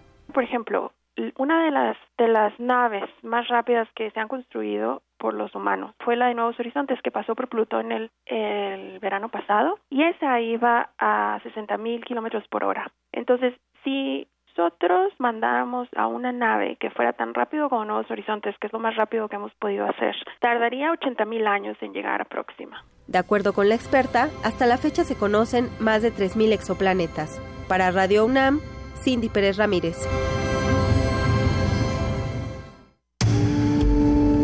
Primer movimiento. Clásicamente... Incluyente. Nosotros sentimos, querido Benito, querida Juana Inés, que esta cabina de Viste Radio ya, me, ya me incluyo. yo los incluyo a los dos toda la vida. O sea, Véngalo. Pero precisamente por eso, porque nos sentimos como en casa. Como si esta cabina de Radio UNAM fuera nuestra casa y nos quedáramos a dormir aquí, despertáramos aquí, comiéramos aquí. No, no, no es tan distante de la realidad. Nos falta una instalación. Vamos, exactamente. Si viviéramos aquí, nos gustaría, por ejemplo, que el MOAC nos trajera una, una instalación para que la pudiéramos compartir con todos nuestros queridos congéneres y con toda la comunidad Oye, universitaria. O un tamaño. Ay, nada más. a ver, no sé. Un tamaño. tamaño. Aquí, aquí lo ponemos. Bueno, a ver, esto sí ocurre. Para las personas que están en casa y que de pronto dicen, sobre todo jóvenes, y quieren conocer más de las actividades que está realizando el MAC desde talleres y proyectos de vinculación, pues vamos a hablar esta mañana, como lo hacemos cada semana, con Miriam Barrón García. Ella e- es precisamente la coordinadora de talleres y proyectos de vinculación. Miriam, ¿cómo estás? Buenos días. Hola, buenos días. Pues muy bien, aquí encantada de estar con ustedes otra vez. Nosotros encantados. Ya llegamos a los cinco años de MOAC en casa. Sí, esta es nuestra quinta edición Qué de maravilla. MOAC en tu casa. Lanzamos la convocatoria el lunes pasado, o sea que estamos dando la noticia aquí primero. Excelente. Ajá. Y bueno, pues otra vez vamos a llevar obras a casa de chicos, en este caso serán siete equipos, que van a estar trabajando, bueno, todavía no lo sabemos, ahorita la convocatoria es que ellos formen equipos, que nos manden un proyecto que está en base a tres preguntas, ¿no? En relación al arte contemporáneo es, ¿qué harías si tuvieras una pieza de arte contemporáneo en tu casa? ¿Cómo Ajá. la difundirías con tu comunidad? Y bueno, ahorita tenemos una línea muy específica, que eso no hicimos en los años pasados, que cómo la relo- el arte podría ser un mecanismo de transformación en una cuestión social. Y bueno, tenemos dos tópicos, que es género y, y drogadicción. Ok. Venga. ¿Cómo podemos abordar esos géneros? Digo, no, le- no, no podemos tampoco revelar los secretos aquí, aquí en la cabina, pero ¿desde dónde podemos abordarlos? En el caso de los temas que estamos tratando, es más bien que los chicos nos propongan cómo es que el arte podría hacer un cambio social a través de estos dos eh, este, tópicos, ¿no? Pero bueno, en realidad lo que nos interesa es cómo ellos se acercarían al arte contemporáneo y cómo tener que acercar a su familia, porque sí tendrán la pieza en su casa durante siete semanas. Y a toda la comunidad, ¿no? Porque el año pasado tuvimos aquí a... O sea, en la, en la, en la la versión edición pasada, en la edición pasada, Estuvieron tuvimos aquí, Sí. pero eran de Milpalta, ¿de dónde eran? Bueno, es que hemos tenido desde la periferia, es decir, Iztapalapa, Milpalta, Xochimilco, pero en los barrios que ya casi colindan con, Cuerna- eh, con Morelos. Eh, del otro lado hemos estado en Ecatepec, en Tenayuca. Pero bueno, ha sido, esto depende ahora sí que de los proyectos. Nosotros no estamos, al momento de revisarlos, no vemos en qué domicilio van a estar, sino nos enfocamos al proyecto que los chicos desarrollan. Pero lo que iba es que se convierte en una, en una actividad comunitaria, o sea, que se vuelve algo del barrio. Sí, de hecho, tuvimos un caso una vez en Xochimilco que casi fue como el de, bueno, ¿y ahora qué casa se va? Como el niño paz y de pasarlo de casa en casa, la pieza. Entonces, bueno, hasta esas mm, cosas pueden pasar, ¿no? En, el MUAC. En alguna ocasión, precisamente aquí, Miriam, cuando hablábamos del MUAC en tu casa, dijimos entre todos que era como una suerte del niñopa este, informático, el niñopa laico. Y hablamos de eso, de cómo estas piezas afectan no solamente a la casa que las recibe, sino a todos los que se acercan y a todos los que conocen. Eh, por un lado, el acercamiento artístico, el acercamiento eh, a otras disciplinas, pero también el acercamiento unos con otros conocer a las personas que viven eh, en el departamento de arriba, en el de abajo, en la casa de junto, en tu colonia. Es, es un acto de también abrirse un poco. Sí, y de convivencia, ¿no? A veces nos pasó eh, que resulta que si están en un edificio de cuatro pisos, en donde había seis departamentos, ni siquiera conocían al vecino, ¿no? Y esto permitió, pues, de ir e invitarlo y empezar a hacer nuevamente como redes sociales. Ah, es un programa que a mí, a mí me encanta, me parece muy inteligente y además eso de, que permite acercarnos unos a los otros en una ciudad que ha perdido de muchas maneras eh, el contacto el contacto con los de alrededor, pues. Mm, sí, ahorita, por ejemplo, regresando a esta idea del contacto, también de la confianza, porque tuvimos en esta edición un caso una chica que se iba al metro, hacia Metro Buenavista, con su pancarta a decir, ¿quién quiere ir a mi casa a ver una pieza de arte? Entonces, bueno, era de los dos polos. De entrada, pues que los papás permitieran que llevara a un extraño que acababa de ver en el metro y a otra persona que iba pasando por ahí y que le interesaba ir a la casa. Y bueno, sí sucedió y, fue bueno realmente como crear otra vez una confianza en la misma sociedad, ¿no? Hay algunas cosas que se pueden, me imagino, eh, replicar año con año y hay nuevos retos, siempre hay eh, nuevos asuntos que tratar. En esta quinta edición, ¿cuáles son eh, las dificultades que van a enfrentar? ¿Cuáles son los retos que, que tienen que cumplir en esta ocasión? Las metas, cuéntanos para ir cerrando esta conversación. Bueno, las metas es tener proyectos de entrada, ¿no? Que los chicos se inscriban, la convocatoria está en las redes del MUAC y bueno, a que armen equipos, que las dos escuelas también trabajen en colaboración, ¿no? Tenemos los dos bachilleratos de la UNAM, que es la Escuela Nacional Preparatoria, y los colegios de Ciencia y Humanidades, perdón, que es a quien va dirigido este proyecto bueno, que se apropien también del proyecto, ese es otro reto, porque una vez que entran al proyecto hay que entrevistarlos y ver realmente si están motivados. Y el reto más grande ya es cuando sucede, realmente en ese momento es cuando empieza a hacer. Como es muy orgánico el proyecto, tú tienes una planeación, pero no sabes, cuando trabajas con gente o con personas, siempre hay una cuestión inesperada, ¿no? O sorpresiva que tienes que ir trabajando sobre la marcha. Pues con todo esto nos vamos a la quinta edición del MUAC en tu casa, donde consultamos las bases para los jóvenes que quieren acercarse y que quieren precisamente que el MUAC se acerque a ellos. Bueno, tenemos nuestra página de Facebook que se llama MUAC en tu casa. Ahí está la convocatoria, todas las bases, o sea, especificado qué es lo que tienen que hacer, cuántos integrantes, cómo mandarnos el proyecto. Ahí está. Perfecto. Tienen que estar inscritos en la UNAM. Sí, esa es una cosa bien importante. Tiene que ser comunidad universitaria, de ya sea de la Escuela Nacional Preparatoria o del Colegio de Ciencias Humanidades. Pues todos a, consultar la página del MUAC y acercarnos no solamente a esta quinta edición del MUAC en tu casa, sino a todos los talleres y proyectos que precisamente están haciendo desde este maravilloso museo. Miriam, mil gracias por acompañarnos esta mañana. ya lo pensé, si no es un tamaño, un Vicente Rojo. Muy bien, ya pasaron tu, solicitud, Benito. Gracias. lo tomamos en cuenta. Gracias, querida. un enorme abrazo. Primer movimiento. Podcast y transmisión en directo en www.radiounam.unam.mx.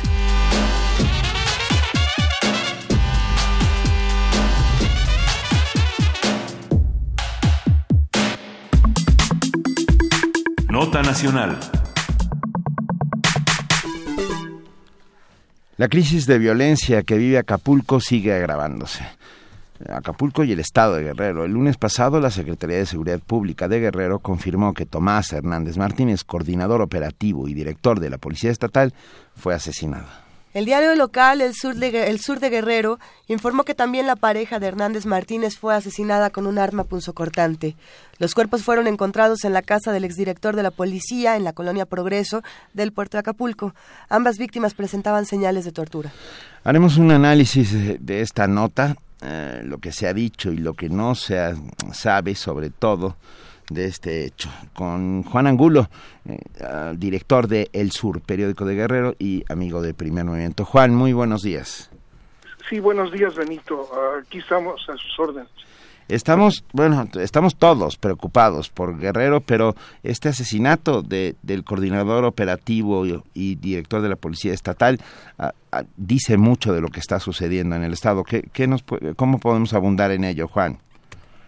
Sí, bueno, pues es un, digamos, asesinato de, de alto impacto, como se les llama, pues se trataba de un, el director general de la policía del estado y el coordinador operativo tenía los dos cargos, es decir, era el que, digamos, estaba pues al mando propiamente de, de la de la policía estatal, el secretario, digamos que se dedica a la política, los subsecretarios a la administración, pero este, digamos, era el que, el, el, jefe propiamente de la policía, tenía 23 años en, en, en, esta corporación, comenzó su, su primera tarea era de escolta de funcionarios en el gobierno de Rubén Figueroa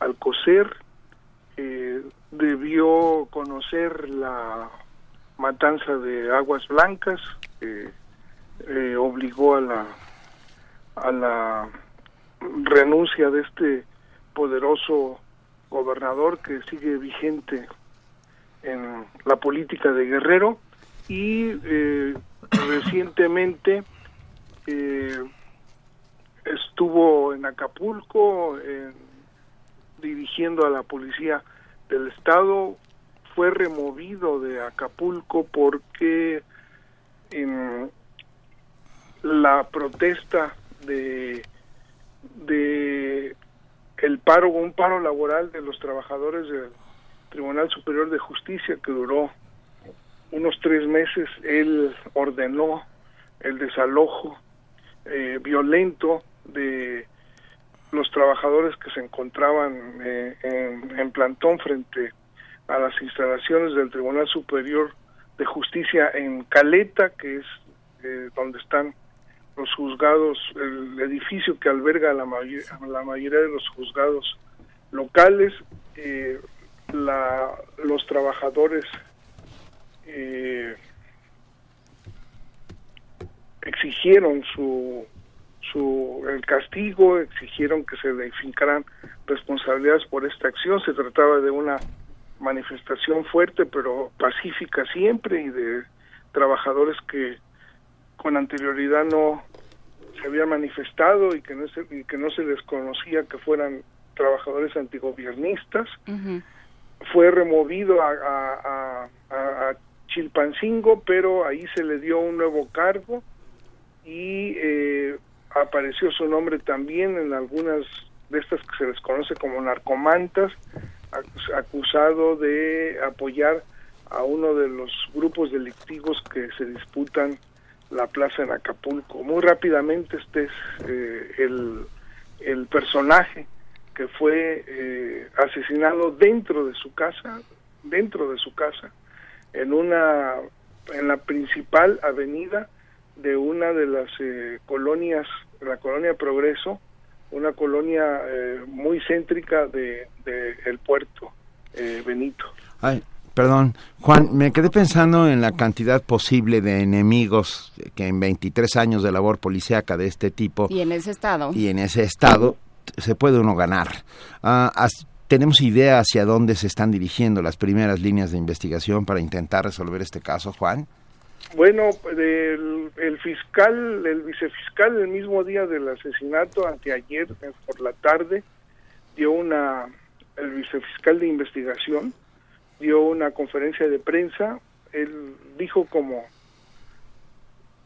se dice en estos casos que eh, están abiertas todas las líneas de investigación, pero dijo que eh, por la hazaña con que se cometió el asesinato y eh, el resentimiento, esa fue la palabra que utilizó, que mostraron los, los agresores o los autores intelectuales de el mismo, eh, podría no ser un asesinato atribuible a la delincuencia organizada.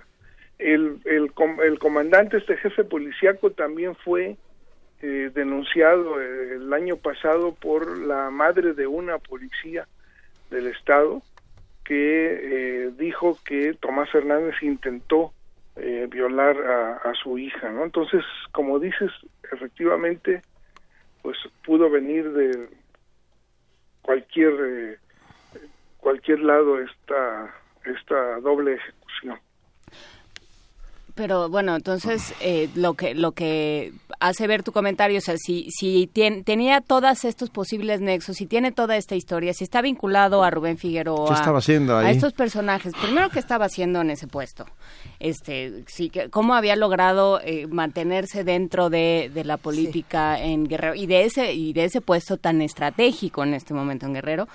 Y por otro, bueno, pues eh, todo el mundo tenía cuentas cuentas pendientes con con este hombre? Bueno, el, la, la, Secretaría de Seguridad Pública eh, hizo comentarios muy elogiosos de, de, Tomás Hernández. Eh, dijo que se refirió en una en un boletín eh, de prensa que expidió el mismo día, se refirió a todas estas acusaciones como calumnias dirigidas hacia un servidor público eh, ejemplar. Eh, prácticamente así lo definió. La familia de, este jefe policíaco decidió que no se hiciera un eh, sepelio público ni se hicieran una despedida con honores como se acostumbra eh, pero al velorio privado asistió la plana mayor de la Secretaría de Seguridad Pública. Entonces, todo esto indica que eh, se trataba de un eh, funcionario poderoso con muchos vínculos y apoyos de sus de sus jefes y que y la manera en que se dio el crimen indica también que eh, tenía enemigos igualmente poderosos. Fue en su casa, fue en su casa, entraron a su casa, sabían entonces eh, dónde vivía eh, y, lo mataron como lo mataron, es decir, con acuchilladas, degollado. ¿no? Ah. Entonces era un funcionario poderoso, pero por lo cómo terminó su, su, su vida, se entiende que tenía igualmente enemigos muy poderosos que pudieron, eh, eh, digamos, eh, que pudo hacer a, lo largo de esta controvertida trayectoria. Por supuesto, Estamos hablando con Juan Angulo, director del Sur, periódico de Guerrero, y yo te pregunto, Juan, si en Acapulco un, hombre o muchos hombres, no se sabe hasta el momento cuántos son los asesinos, los autores materiales del, homicidio doble, pueden entrar a la casa del jefe operativo y director de la Policía Estatal. Ah, ¿Cuál es la sensación, la percepción de inseguridad que hay en el resto de la población? No, pues sí, es una pregunta muy, muy eh, pertinente. Eh, pues todos saben la situación que se está viviendo en Acapulco. Es la ciudad más violenta de, de México, una de las más violentas en, en, este, en el mundo. van cerca de 800 ejecutados en, en, en este año, en, solamente en este municipio yo recuerdo en 2008 que se armó una gran polémica por una nota que publicamos nosotros de que eh, había una estadística de, de 600 eh, muertos en todo el año de 2008. Aquí estamos hablando de casi 800 eh, en menos de un año y solamente en un municipio.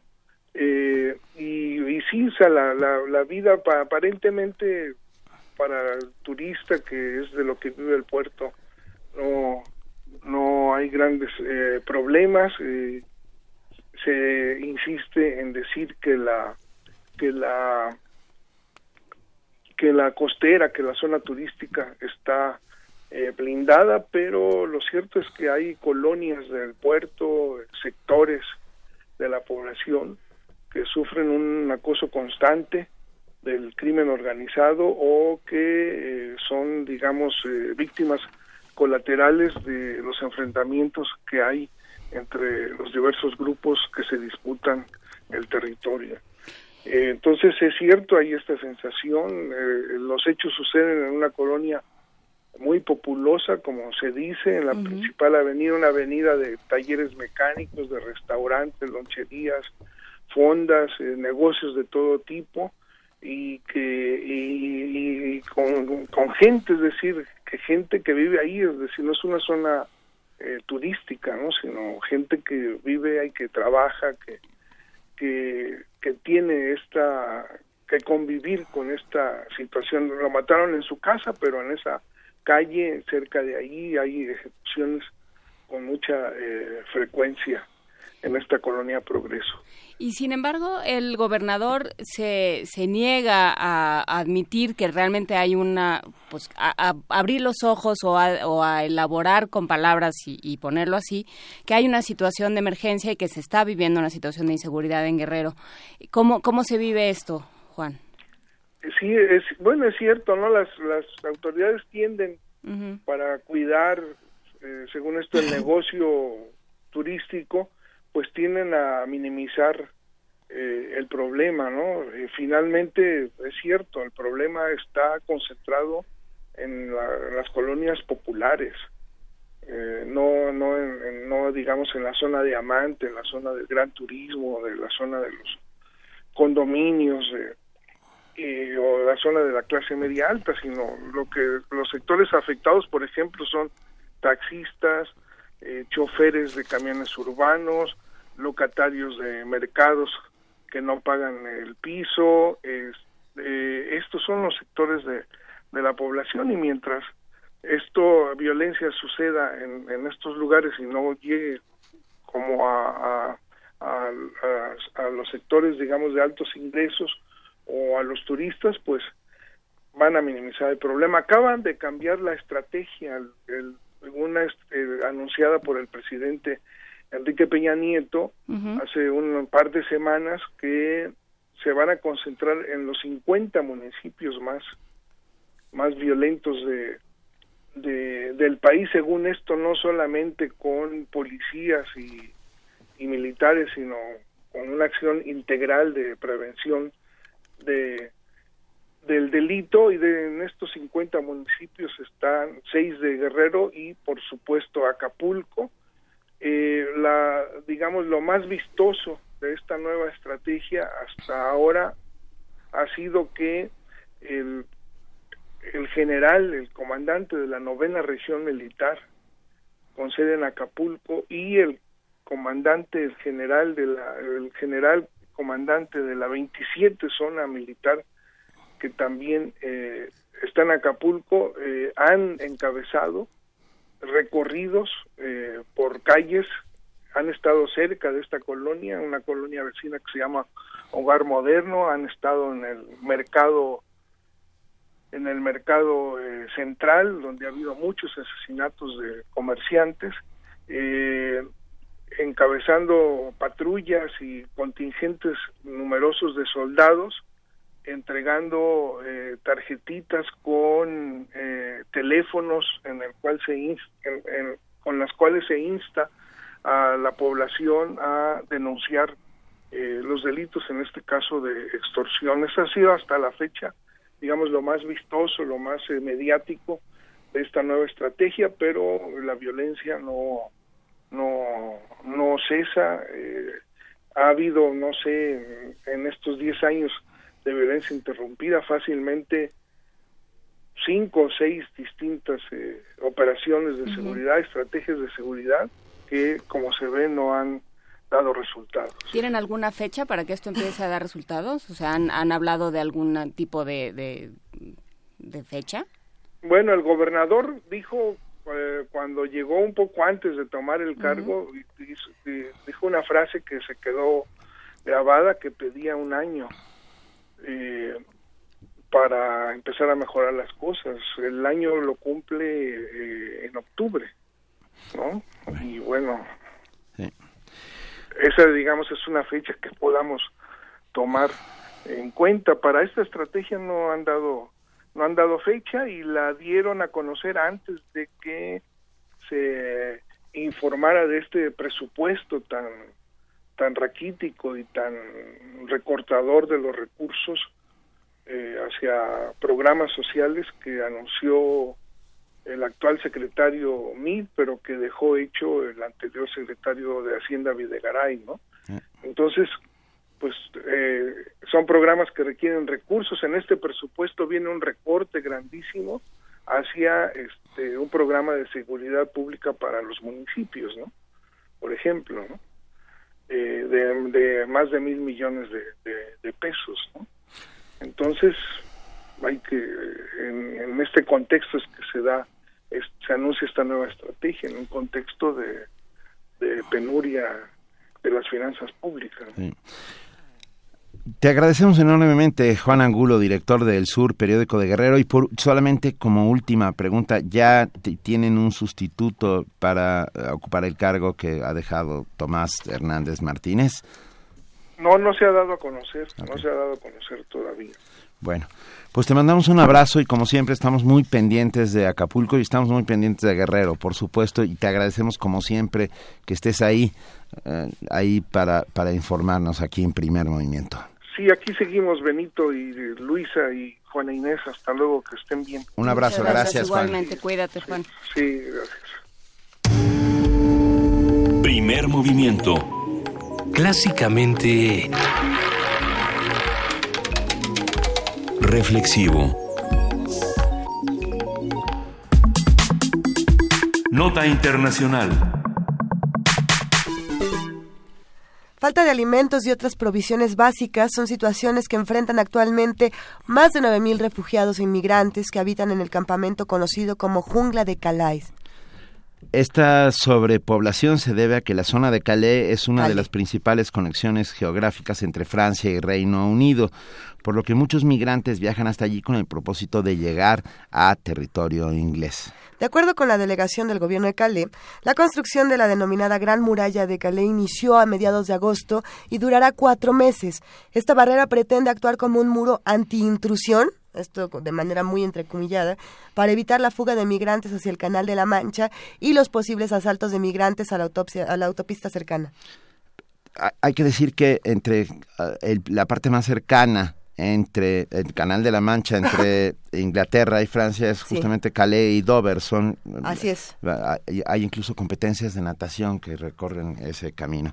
Por ello, la obra, estamos hablando otra vez del muro, se construirá a ambos lados de la carretera E15 hacia el puerto. Habrá una valla de cuatro metros de altura y un kilómetro de longitud a cada lado de la autopista. Porque al parecer últimamente hemos decidido que todos los problemas se solucionan con muros y con rejas. Habrá que discutir si realmente esta es una solución.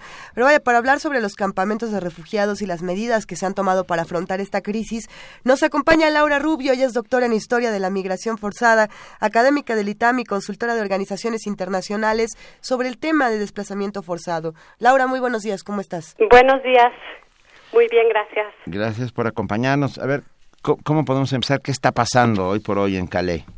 Bueno, me parece que este anuncio que hizo en primer lugar el, gobierno británico en septiembre eh, no es cosa nueva, o sea, esta construcción del muro, como bien mencionaban, pues las rejas preceden por lo general la idea de, construir muros. Eh, y forma parte de un paquete de medidas de seguridad que ya traían en puerta el gobierno francés y el gobierno británico. Entonces, el anuncio de alguna manera lo que hace es eh, reforzar medidas eh, de seguridad para, como decían, evitar justamente el flujo de eh, migrantes y solicitantes de asilo. Ahora bien, me parece que eh, lo que ha causado gran eh, revuelo tiene que ver uno, con las condiciones de seguridad que ya existen en la jungla, o sea, son eh, pues, entre siete mil y diez mil personas que viven ahí en condiciones paupérrimas. Y por otro lado, también es, un tema de eh, que se da en un contexto también de eh, xenofobia en el Reino Unido, eh, todo el tema del Brexit, etcétera, ¿no? Y eh, no podemos tampoco desvincularlo de eh, la posición que tenía el gobierno británico frente a eh, los refugiados sirios o los solicitantes de asilo eh, y el compromiso que él tenía de eh, recibir a más de 20.000 eh, refugiados sirios. Meta que se dice justo cuando se dio el anuncio ya estaban a punto de cumplir. Entonces, en un sentido, el gobierno británico parece pensar que eh, ha cumplido en cierta medida con eh, su compromiso en términos de asumir eh, responsabilidad compartida frente a la crisis en Siria. A ver, eh, sí, y- pero en un momento en el que en el que se está discutiendo más que nunca eh, hoy en la asamblea o bueno en estos días en la asamblea general de la ONU están ya eh, poniendo en práctica este asunto de las cuotas, que el cuánto le toca a cada uno. Ya Obama firmó una cierta cantidad, pero ¿en qué van? Poniendo en práctica me parece eh, todavía un este, difícil de decir. ¿no? Bueno, empezando a discutir, Sí, empezando o sea, a pensar hay- en discutir. hay eh, ciertos compromisos y hemos visto que esos compromisos por lo general acaban eh, dejando la marca mucho más abajo de lo que se asume. Así es. ¿no? Entonces, sí, eh, por eso es, es, es contradictorio, pero todas las, todos los muros y todas las, la política de buenos vecinos y eh, la diplomacia preventiva y demás acaban de alguna manera generando eh, expectativas ah, en un nivel humanitario que no siempre ocurre. Pero eh, también también lo que sucede es un cambio muy muy brutal en la en la política británica. O sea, podríamos pensar que esta apertura aparente del, del gobierno británico fue uno de los factores que llevó al Brexit y que este Eh, gobierno ya no está así. O sea, yo- lo que pasa es que es mucho más complejo que eso y me parece que no hay tiempo ahorita como para analizar esa esa parte, pero me parece que aquí hay dos temas. Uno es toda la zona de Calais que es sensible o, o- o que podría ten- frágil a- al tema de eh, flujos eh, de, de migración irregular y por otro lado justamente lo que mencionaban que es el kilómetro eh, que protege al Canal de la Mancha de flujos irregulares de migración. Entonces, ese kilómetro de alguna manera lo que hace y que me parece que también ha venido bajo presión de eh, las compañías trans- de transportistas que son los que están sufriendo asaltos y que de alguna manera también son acosados por migrantes que quieren que los lleven eh, o los crucen eh, para llegar al Reino Unido. Eh, de alguna manera eh, es solo un kilómetro. No quiere decir que, que no sea igualmente terrible, pero eh, tiene funge o, o cumple una función muy específica, que es proteger el Canal de la Mancha de, eh, de estos flujos irregulares de migración. Yo me pre- eh, hemos hablado tanto sobre migración forzada y sobre y sobre las cuotas y sobre lo que está pasando y yo me pregunto y te pregunto Laura Rubia ah, acerca de las leyes de migración ah, francesas, por ejemplo, por dar este caso, no no aplica la misma lógica que, por ejemplo, la de Estados Unidos, de- la de pie a tierra. Eh, Recuerdas la de pie a tierra, ¿no? Si llegas en una balsa y pisas eh, Territorio. el, terri- Territorio. el- el territorio, a partir de ese momento te vuelves susceptible de ser eh, recibido. No, esto no no funciona así en Sí, Francia, y ¿verdad? sobre ¿Sí? todo Ah. ha- hay toda una normativa internacional que eh, de- de- que pretende proteger eh, o establecer mecanismos de protección a personas que tienen una eh, una legitimidad o un miedo legítimo eh, a su vida, ¿no? O sea, de, porque son perseguidos por algún grupo y es el, el principio de non-refoulement, es de no regreso forzado a personas que están llegando eh, y con un miedo de persecución. Pero, eh, y esto se basa, o sea, si bien es eh, obligatorio para los firmantes de la Convención de, de Ginebra de 1951 y el Protocolo del 67, eh, pues en muchos casos se dan estos retornos aún en condiciones de inseguridad y cuando sabemos que muchos eh, de estos al regresar a sus países pueden sufrir grandes peligros.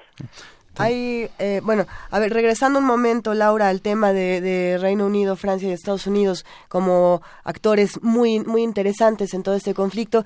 Ah, hay muchos que dicen, a ver, nada de lo que se acuerde de aquí a los próximos tres meses tendrá eh, validez alguna debido a que en cuanto Obama se vaya, todos los tratos que pueda, que se puedan tener hasta este momento se van a perder, especialmente eh, dependiendo de quién, de quién llegue a la presidencia en los Estados Unidos. Y entonces dice, la, los, los migrantes europeos como los migrantes latinoamericanos están prácticamente eh, a la espera de lo que ocurra en los próximos meses. ¿Qué, qué opinas sobre esto? Yo no, yo no creo que en el caso de Francia y Inglaterra un cambio en la, por ejemplo, eh, en la dirigencia británica vaya a ocasionar un cambio en estas medidas. Eh, o sea, este paquete de medidas ya tiene varios años de gestación eh, y ese kilómetro de protección que, están tratando de construir no va a generar, eh, me parece que, o sea, no vaya, no creo que vaya a revertirse con un cambio en la dirigencia. Por otro lado, hay ha habido grupos de, de, poder quizás un poco más extremistas que están hablando de quizás eh, que ese muro se extienda a los 150 kilómetros que hacen vulnerable a Calais, no solo la zona del puerto en donde llegan los ferries y de ahí presionan para poder entrar al túnel, ¿no? Entonces, eh, en ese tipo de cosas y quizás en las cuotas de recepción de, de refugiados eh, y que aceleren su proceso, por ejemplo, para la aceptación eh, o de, sobre todo en, en el procesamiento de las solicitudes de asilo, en eso a lo mejor podría haber ajustes eh, que pudieran eh, ser eh, significativos de acuerdo al cambio o a la idiosincrasia de, de, la, dirigencia en caso que, hubiera cambios sustantivos, por lo menos en términos de, de la concepción de seguridad. Y bueno, y una vez más, me quedé pensando en la Organización de Naciones Unidas, nosotros aquí son, estamos siempre muy pendientes de, lo que hace Ban Ki-moon. Del, señor Ban Ki-moon, que no se ha declarado formalmente una crisis humanitaria, ni, ni en esta zona, ni en, la, en el Mediterráneo, que se está convirtiendo en la tumba de cientos de personas. Sí. Bueno, eh, eh, eh, me parece que la jungla no ha, no ha asumido como las proporciones o la dimensión para llamarla una crisis humanitaria, pero pues siete mil personas viviendo en condiciones como están viviendo es es crítico, ¿no? y, lo mismo ocurre, me parece, en todos los centros de detención donde hay este, afganos, eh, sudaneses, sirios, eh, turcos, eh, etcétera, que están huyendo de hostilidades y violencia eh, en sus países y que están viviendo también en condiciones eh, deplorables. Y es esto en donde sí se considera una crisis humanitaria lo que se está viviendo en los centros de detención. Y me parece que estuvo en el centro de debate que llevó a, a, la firma de la, de la Declaración de Nueva York de, estos días. Sí, claro, pero ayer o antier está, estaban una serie de incendios en Lesbos, que también es otro de los centros, ¿no? Sí, en Grecia. Sí, sí. Entonces, pues, pues sí hay, eh, o sea, a lo mejor un solo sitio no es una, un, foco, bueno, no llega a ser un foco de atención que, bueno... Para, para llamarlo crisis humanitaria. pero, pero seis o pero siete... todos juntos... Claro. Sí. Todos juntos y el cese al fuego en Siria completamente amenazado, si no es que extinguido. Hace, hace unos minutos, eh, como noticia de última hora, un nuevo ataque a un hospital y hay 14 muertos en, en Siria. Sí. Hace tan solo unos minutos. Sí, hablábamos en este en este medio hace unos meses sobre el tema de, de los corredores humanitarios y cómo eh, con buenas intenciones, ¿no? Y en la práctica eh, es muy difícil eh, controlar lo que lo que ocurre y las consecuencias humanitarias son muy graves. Así es. Pues tendremos que seguir discutiéndolo. Laura Rubio, doctora en Historia de la Migración Forzada, académica del ITAM y consultora de organizaciones internacionales sobre el tema de desplazamiento forzado. Una última pregunta para cerrar este tema. Pensando en, esta, en estas declaraciones y en esta Asamblea General de la ONU, eh, ¿tenemos alguna expectativa? Pues eh, yo, yo yo siempre tengo expectativas con el tema de la migración forzada porque eso, eso es algo que genera muchísimo sufrimiento humano eh, y pues eh, sí eh, se espera que, que esto eh, genere compromisos de más largo plazo eh, bueno por lo menos que empiecen a partir del 2018 a verse cambios sustantivos de no solo en, en, las cuotas de recepción de, de refugiados sino en otras áreas que tienen que ver con fondeo eh, que es muy muy importante, ¿no? Eh, para atender justamente crisis humanitarias y, y otro tipo de, de, de temas como lo que mencionábamos de los los, los centros de detención, eh, la protección de niños, eh, la educación, en fin, son son varios temas que forman parte de esta agenda eh, que sí eh, generan mucha expectativa y pues habrá que tener los ojos bien puestos en eso. Claro que sí. Laura Rubio, doctora Laura Rubio, agradecemos inmensamente tu participación y te mandamos un abrazo. Eh, igualmente, hasta luego. Gracias, Laura. Hasta luego. Y nos vamos con una italiana, si les parece bien. ¿Qué vamos a Con- con escuchar, una Benito? canción italiana, no, con, no nos vamos con una italiana así porque... No con una, a ver, O sea, con no con- Oriana Falachi. No había yo pensado en Mónica Bellucci, tal vez. Pero- Pero bueno, no nos vamos con una italiana. ¿Con quién nos vamos? Vamos con Baila con me, con Giorgio Conte. Un sogno che torna ogni tanto a riempire le notti. È un sogno di quelli che chiamano ricorrenti. Noi due col naso all'insù, la neve che cadeva giù. Io come ridevo e tu come ridevi felice. Un sogno davvero un bel sogno, mi sveglio contento. Ti guardo e vorrei raccontarti del sogno l'incanto. Ballavi, ballavi con me e poi sei sparita perché io voglio che il sogno riprenda.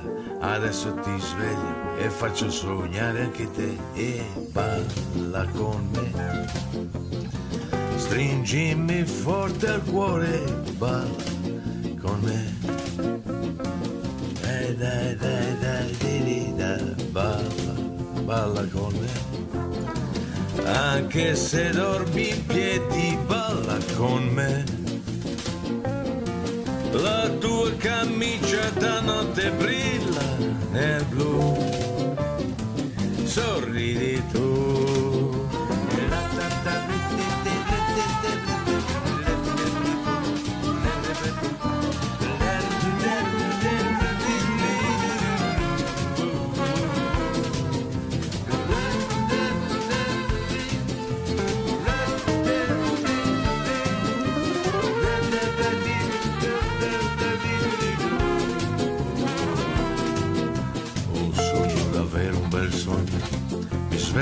Sveglio contento. Ti guardo e vorrei raccontarti del sogno l'incanto.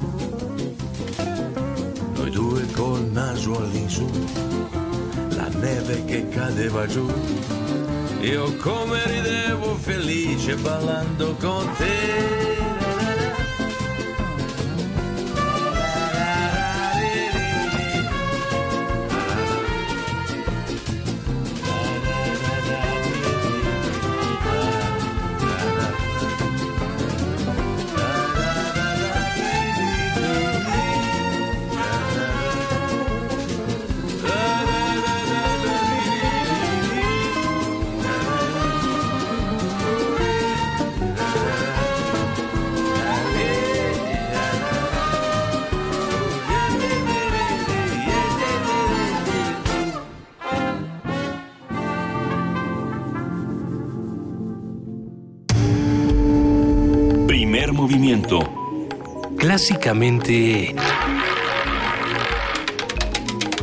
Diverso. Gracias a todos los que nos llaman, a todos los que nos escriben. Estamos en el 55 36 43 39 en Primer Movimiento Facebook y en diagonal, no, arroba P Movimiento en Twitter. Juana Inés, tenemos una nota sobre Aristóteles, pero es una nota ¿Cómo? extraña. A ver, es que se supone que encontraron la tumba de Aristóteles. Esto fue el mes pasado. ¿Alguien se acuerda de los que nos escucha? ¿Alguien en producción No. recuerda esta nota? Ya todos dijeron que sí, que obviamente todos la recuerdan. Y luego dijeron que no, que no era la tumba de Aristóteles. pero luego dijeron que sí. Y le dijeron que esa tumba la habían encontrado hace cinco años. Esto ha sido una, una controversia interesantísima. Todo, como ustedes lo saben, ocurre en Grecia. Así que vamos a escuchar esta nota. Arqueólogos informaron sobre el hallazgo de la supuesta tumba del filósofo griego Aristóteles. Para corroborar este descubrimiento, los expertos consultaron documentos que describen como los restos del filósofo, del filósofo griego en una urna. Y estos fueron enterrados en la ciudad de Estagira. Eh, a ver, vamos a ver de qué se trata todo esto. Nuestra compañera Cristina Tiene la información. En la ciudad de Estagira, en el año 384 a.C., nació el filósofo griego Aristóteles, discípulo de Platón y maestro de Alejandro Magno. Falleció en la isla de Eubea 62 años después. Para encontrar su tumba, los investigadores consultaron el manuscrito 257 de la Biblioteca Marciana de Venecia y una biografía suya en árabe del siglo IX. En estas fuentes documentales se afirma que los habitantes de esta gira llevaron los restos del filósofo contenidos en una urna de cobre para enterrarla en su ciudad, donde le erigieron un altar. Al respecto, escuchemos al doctor Ricardo Hornefer, profesor de la Facultad de Filosofía y Letras de la UNAM en las que se señala precisamente que sus restos fueron trasladados de Calcis a esta gira. Esto por sí mismo diría yo que habla de la importancia que tuvo Aristóteles ya en vida. Fue considerado en la Hélade como un héroe, como un legislador, e incluso, según las fuentes bibliográficas, es el segundo fundador de su ciudad, que es precisamente esta gira, después de que esta ciudad fue destruida unos cuantos años después por el padre de Alejandro Magno. Ha sido todo un trabajo para, en principio, estar más o menos seguros de que se trata de la tumba de Aristóteles. Recientemente los arqueólogos dieron a conocer que ubicaron el sitio exacto de la tumba. Habla el también experto en fenomenología y metafísica. Aunque habría que decir una cosa que considero muy importante, hay indicios arqueológicos sin duda importantísimos de que se trata de su tumba, aunque tendría que decir que al menos hasta ahora no hay evidencias claras. Y esto principalmente por dos razones. En primer lugar, tenemos que tener en cuenta que se trata de una ruina es decir, no está propiamente dicho alzada. Y en segundo lugar, hasta ahora no se ha encontrado, no se ha hallado una inscripción que permita asegurarse fehacientemente de que efectivamente se trata del lugar a donde fue enterrado Aristóteles. Los arqueólogos sustentan su hallazgo al haber encontrado en el sitio objetos de cerámica y monedas de la época de Alejandro Magno. Para Radio UNAM, Cristina Godínez. Búscanos en redes sociales, en Facebook como Primer Movimiento UNAM y en Twitter como P Movimiento o escríbenos un correo a primermovimientounam@gmail.com. Hagamos comunidad.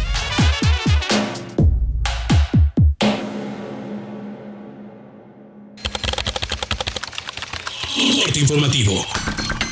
La UNAM la buena gobernanza promueve equidad, participación, pluralismo, transparencia, responsabilidad, Estado de Derecho y eficacia, entre otros aspectos. Además, plantea un escenario idóneo para la distribución equitativa de los beneficios del crecimiento económico, afirmó Arcelia Quintana Adriano, académica de la Facultad de Derecho de la UNAM. Alumnos del Colegio de Ciencias y Humanidades Plantel Vallejo recibieron la medalla al mérito en protección civil concedida por la Asamblea Legislativa del Distrito Federal. Esto por su contribución en la prevención de adicciones y la violencia, además de fomentar la igualdad de género. Nacional. Javier Bolaños, presidente de la mesa directiva de la Cámara de Diputados, propondrá al Senado y al Ejecutivo Federal la conformación de un fondo conjunto para financiar el nuevo sistema anticorrupción en el país. La propuesta para el 2017 no contempla un centavo para la implementación de este sistema nacional anticorrupción. Los centros de estudios de esta Cámara de Diputados nos indican que se requieren al menos de 1.500 millones de pesos para echar a andar este sistema. Es cierto, 1.500 millones de pesos para combatir a los corruptos suena mucho dinero.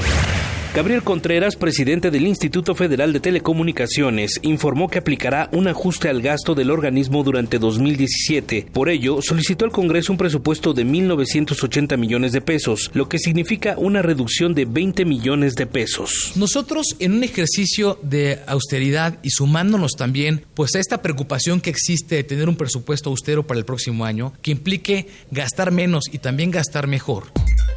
Economía y finanzas. El Departamento de Comercio de Estados Unidos informó que de enero a julio del 2016, las exportaciones mexicanas de autopartes al mercado estadounidense alcanzaron un nivel récord, al registrar 31.875 millones de dólares. Internacional. Diputados europeos y latinoamericanos se reunieron en Montevideo, Uruguay, para compartir estrategias sobre asuntos de interés global, como la migración, el comercio y el terrorismo. Habla Ramón Jauregui, representante del Parlamento Europeo. El gran agujero negro de ese marco de relaciones es Mercosur y no tiene sentido que sigamos así. Yo quiero decirles que desde Eurolat en Europa vamos a impulsar fuertemente esta negociación y quisiéramos, lo voy a decir con toda claridad, que este acuerdo pudiera firmarse a finales del año que viene. En el marco de la Asamblea General de la ONU, el presidente de Perú, Pedro Pablo Kuczynski, llamó al diálogo político en Venezuela. Hacemos de manera solidaria una firme invocación a que se inicie cuanto antes un diálogo político interno sin condicionamientos ni restricciones en un marco de pleno respeto a la Constitución. Por su parte, François Hollande, presidente de Francia, se refirió al conflicto bélico en Siria. La tragedia siria pasará a la historia como una vergüenza para la comunidad internacional si no le ponemos fin rápidamente. Alepo es hoy una ciudad mártir que permanecerá para siempre en la memoria de las naciones como una ciudad mártir. Un día como hoy. And I'll blow your house in.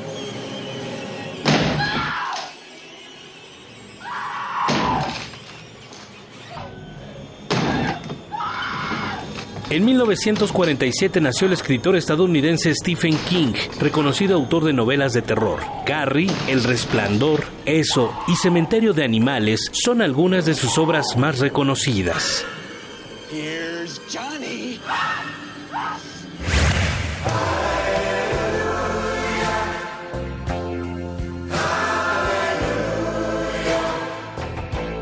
En 1934 nació Leonard Cohen, poeta, novelista y cantautor canadiense. Incursionó en géneros como el folk, el pop y el rock. Es miembro del Salón de la Fama del Rock and Roll. I'm Your Man, The Future y Songs from a Room son algunos de sus discos más populares.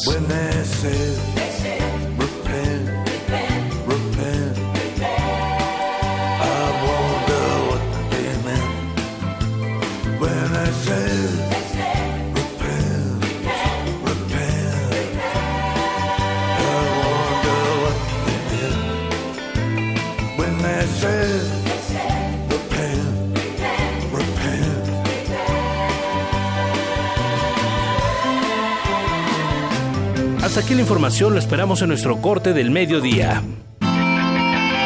Radio UNAM, clásicamente informativa. Primer movimiento. Clásicamente... Reflexivo. Una soprano excéntrica revive el asesinato que la condujo a su propia muerte. Realidad y locura. Castigo ante la rebeldía. Teatro Matiné trae para ti Heroínas Transgresoras. Farsa trágica interpretada por Luz Angélica Uribe. Para mayores de 12 años. Sábados y domingos de septiembre a las 13 horas en la sala Julián Carrillo de Radio UNAM. Entrada libre. ¿Eres de los que se la pasa posteando fotos en el Face burlándose de los políticos? ¿Dándole retweet a esas frases inteligentes de protesta? ¿Muestras tu inconformidad en redes sociales? ¿Haces memes quejándote del gobierno? En el Partido Humanista queremos decirte que eso no va a cambiar las cosas y que si quieres que este país cambie, tienes que ponerte a trabajar. Y el partido político es el mejor instrumento para cambiar las cosas. Y este es nuevo, no tiene vicios y tiene espacios para ti. Súmate, conócenos y pongámonos a trabajar. Partido Humanista Ciudad de México. Cinco mujeres son perseguidas por una sombra que las acecha. Un mínimo error y el verdugo devorará a su presa. El ciclo Teatro en Domingo trae para ti un minotauro para cinco lobas, puesta en escena del taller literario Calomba, domingos de septiembre a las 18 horas en la sala Julián Carrillo de Radio UNAM. Entrada libre.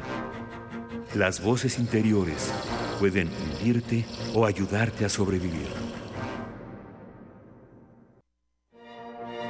En 1917, una vampiresa y un guerrero filmaron una película muda sobre el amor, el poder y la guerra. Conoce la apasionada historia de Antonio y Cleopatra, ópera de Johann Adolf Hasse. Dirección Horacio Almada. Todos los lunes de septiembre a las 20 horas en la sala Julián Carrillo de Radio UNAM. Entrada libre. Ven y adéntrate en las historias. Primer movimiento. Clásicamente... Universitario.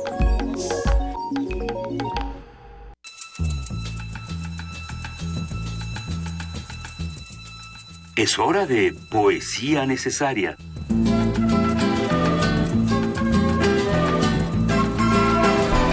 Pues no podemos poner la canción porque- Todavía. Todavía porque se atoró la computadora, pero puedo cantar. Es mi momento de cantar. Everybody knows. Hace, hace unos instantes escuchábamos en el corte informativo cómo hablaban de Leonard Cohen.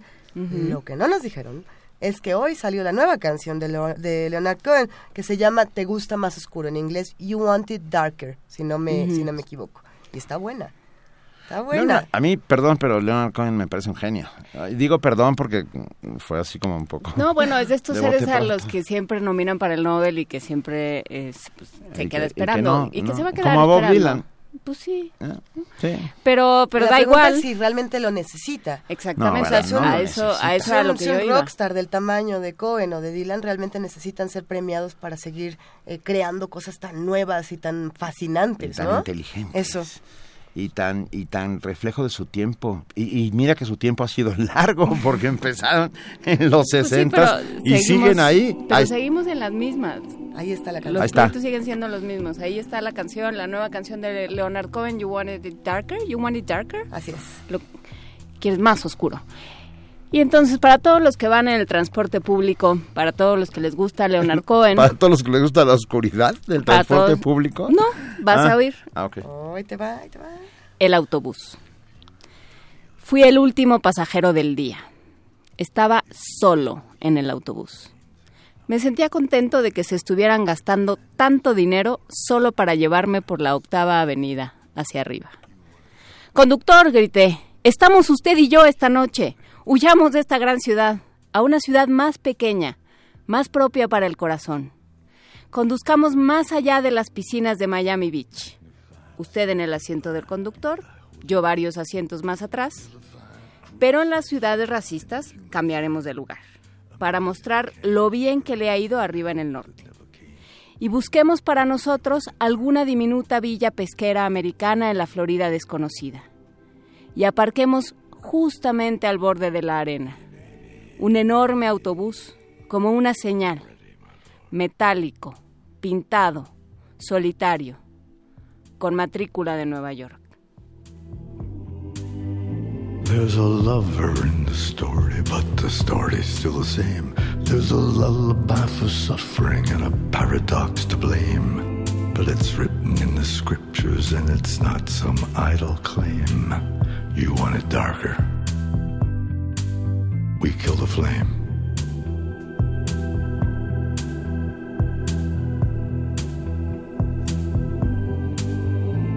They're lining up the prisoners and the guards are taking aim. I struggled with some demons, they were middle class and tame. I didn't know I had permission to murder and to maim. You want it darker?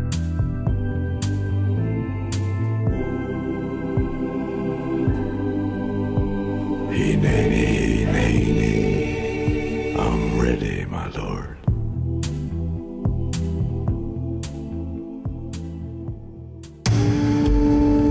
Primer movimiento. Clásicamente...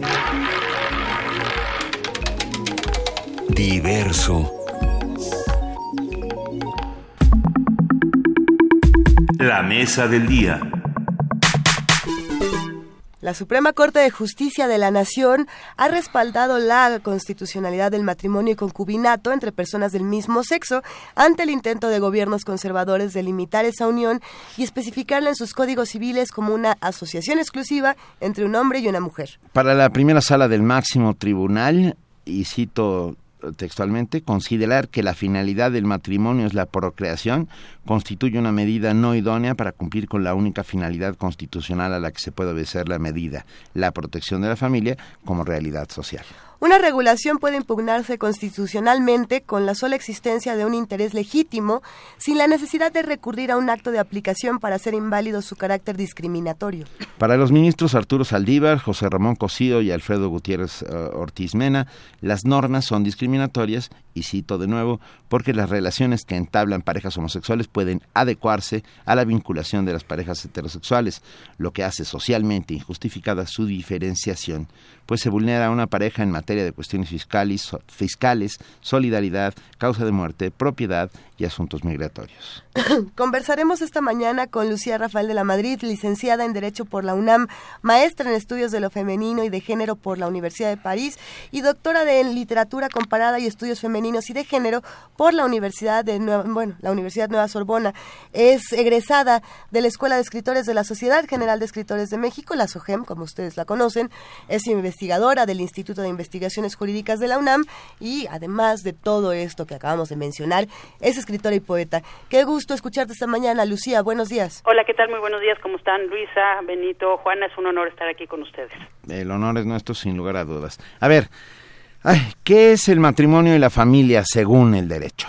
Mira, eh, qué bueno que preguntan según el derecho, porque según la Constitución no hay ninguna definición específica de familia, Ah. precisamente por lo que ustedes acaban de decir eh, anteriormente, porque es una Constitución liberal, porque no impone una mirada única, porque no pone una forma específica. Lo que habla es de su obligación de eh, dar seguridad a la familia y en ese sentido habla en muchos niveles, tanto en el principio de seguridad, en el principio de laicidad, pero no hay una idea específica constitucional de cómo debe ser la familia.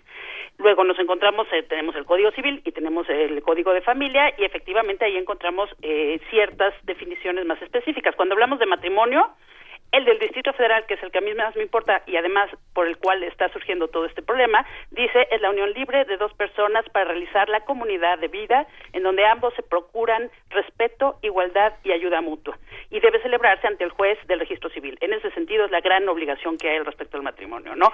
Como ustedes habrán podido escuchar, no hay tampoco ninguna definición específica.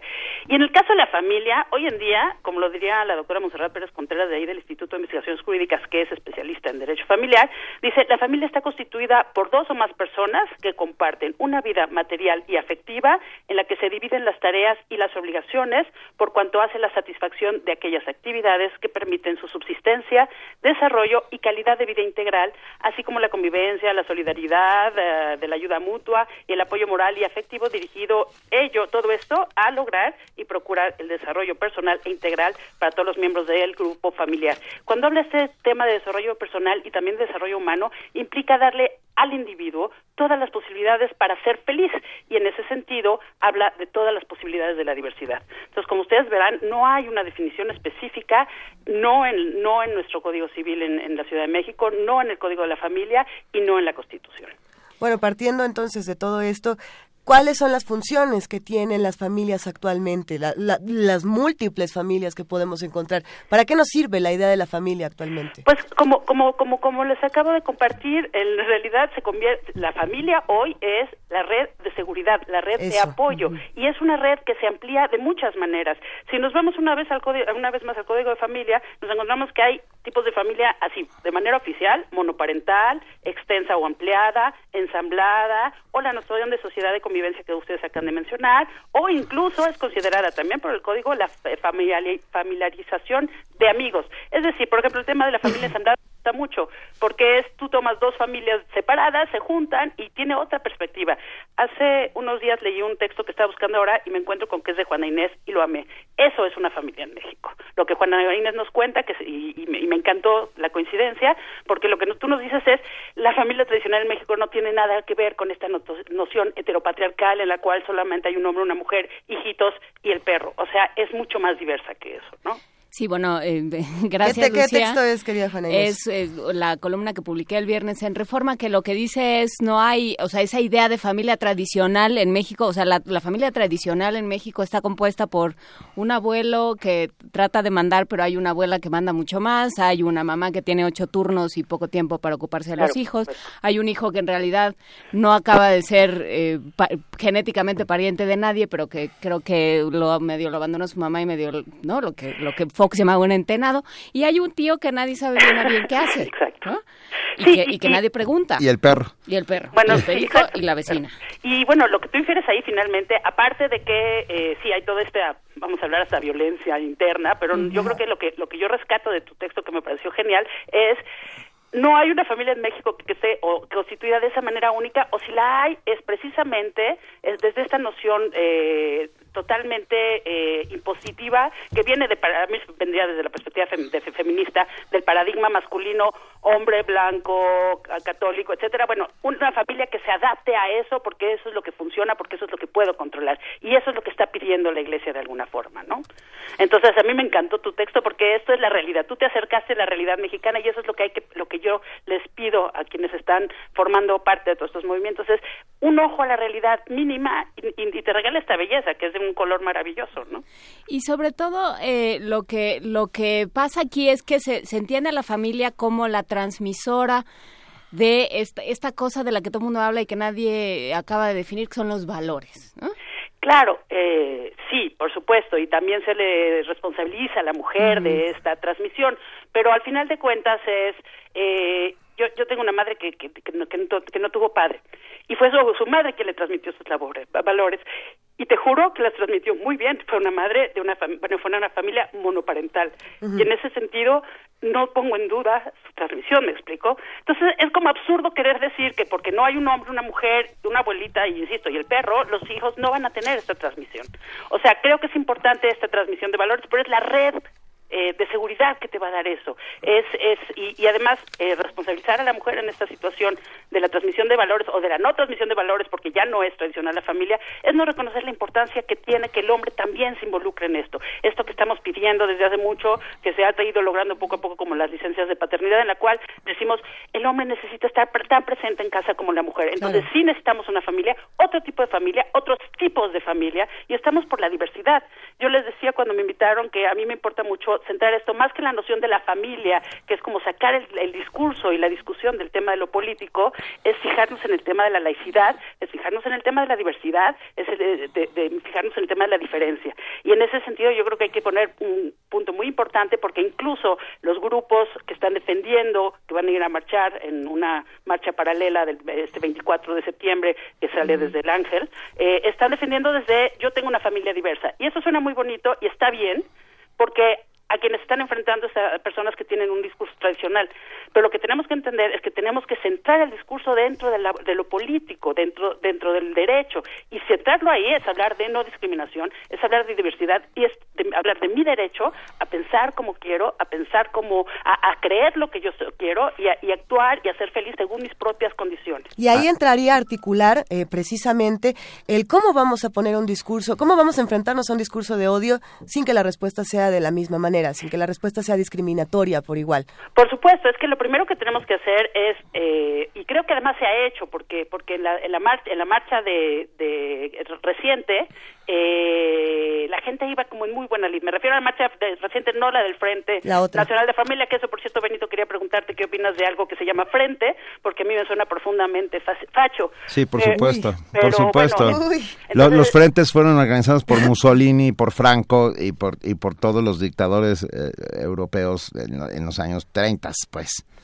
y estas personas lo retoman sin darse cuenta que están simplemente O- un espejo eh, grotesco. O a lo mejor sí se dieron cuenta, ¿eh? Pues eso me preocuparía más. Sí, por supuesto, por supuesto.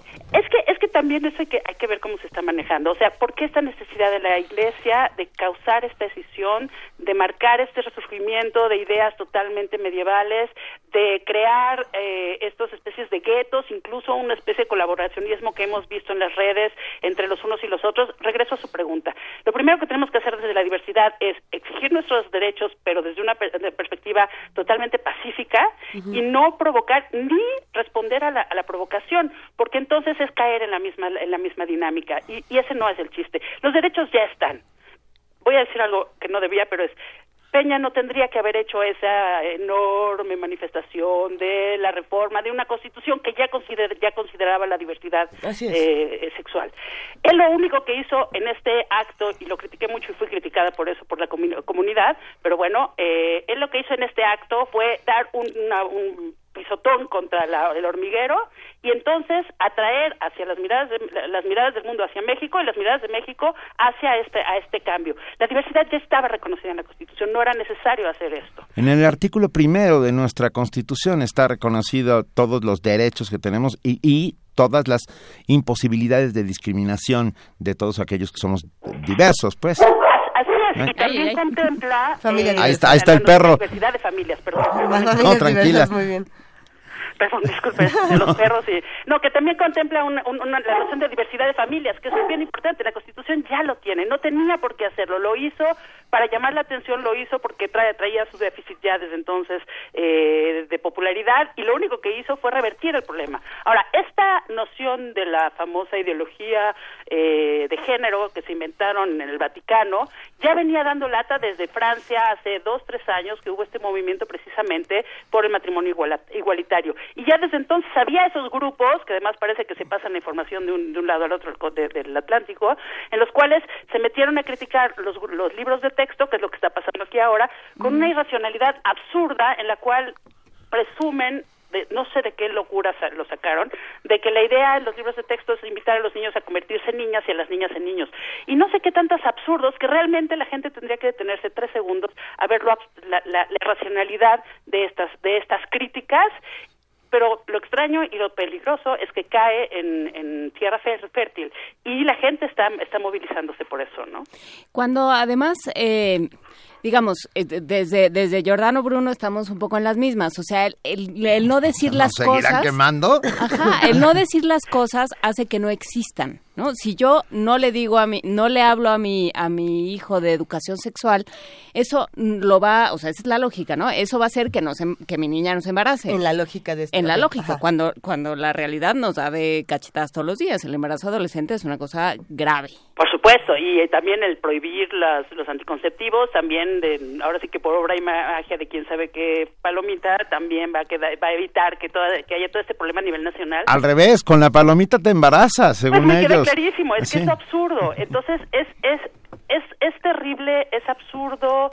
eh, es una, nos- una necesidad de retomar el control sobre la sociedad. Latinoamérica es el último bastión de la Iglesia eh, y en ese sentido no lo quieren soltar, pero además hay toda esta exigencia de tener regresiones a la Edad Media absurdas y es no entender algo muy simple. Una de las pocas cosas que la Ilustración nos heredó que viene de la modernidad es el principio de, de razón, pero también el principio de laicidad, y es la separación Estado-Iglesia.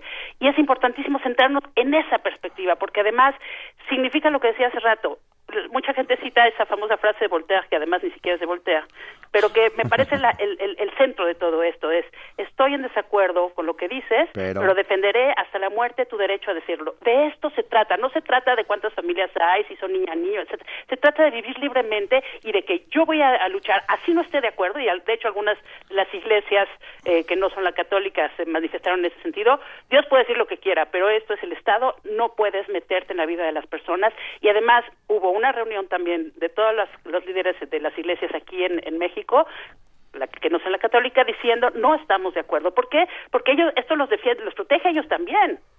La gente que entra en esta discusión no entiende que un día lo que están su- pidiendo a gritos es que un día alguien los detenga por portar una cruz o por ser heterosexuales o por tener hijos o por amar a una persona, a la que sea. Eh, Todos tenemos derecho a elegir el tipo de vida que queramos. Ah, sin lugar a dudas. A, a ver, Lucía, nos escribe Mauricio Medina, eh, que hace comunidad aquí diariamente con nosotros en Primer Que Movimiento. estudia Derecho y que creo que tiene que hacer una tarea. Y, pe- y- y te pregunta, ¿es el matrimonio civil un derecho humano, una institución jurídica o un contrato o los tres? ¿Y por qué? ¿Y qué, otorga cada uno? Justifica Sí. la respuesta. Opción múltiple, Uno, ¿por qué? es una institución jurídica, sí, se, se- es creada desde Roma, eh, y la idea es, sí, es el centro de la organización de la sociedad desde visto desde la perspectiva romana. Y ahora es muy curioso porque, porque cuando uno lee un poquito derecho romano, cuando uno lee un poquito de los romanistas contemporáneos, nos encontramos con que esta noción del, del matrimonio surge precisamente para eh, hay un romanista maravilloso que ya mu- murió recientemente que se llama Jean Thomas que es eh, francés y que eh, hace una, hizo un artículo magnífico que se llama la división sexual al origen del derecho romano. Yo diría que es del, del derecho en general pero bueno él dice que esa división sexual fue creada para que el hombre se pusiera al centro de las leyes y la mujer fuera su apéndice. Para poder crear todas las nociones extraordinarias de derecho romano se necesitaba un tercero este, digamos en discordia o un tercero fuera. Ese tercero fuera mujer y entonces, en ese sentido, nos damos cuenta que, que, que- que- hay toda una construcción a, a partir de esta noción, eh, una vez más, heteropatriarcal, y que excluye todas las otras posibilidades. Entonces, no solamente excluye a las mujeres, excluye a los extranjeros, sigo en Roma, excluye a, obviamente, a los homosexuales, y al final de cuentas es toda una construcción hecha para, para, para poder controlar a los otros, ¿no? Entonces, es una institución, definitivamente no lo niego. La otra pregunta era si era un contrato, obviamente es un contrato porque hay un acuerdo entre dos personas y en ese sentido puede ser un contrato firmado por quien sea, hombres, hombre, mujer, eh, incluso en el, en el PAX, en algunos lugares como Francia, creo que pueden paxearse más de dos o tres personas, ¿no? El Pacto eh, Leal de Sol- Solidaridad. Y la tercera, pre- la primera pregunta, ¿cuál era? Se- se- no, ya- A que ver, si que si era un derecho humano. Un derecho humano.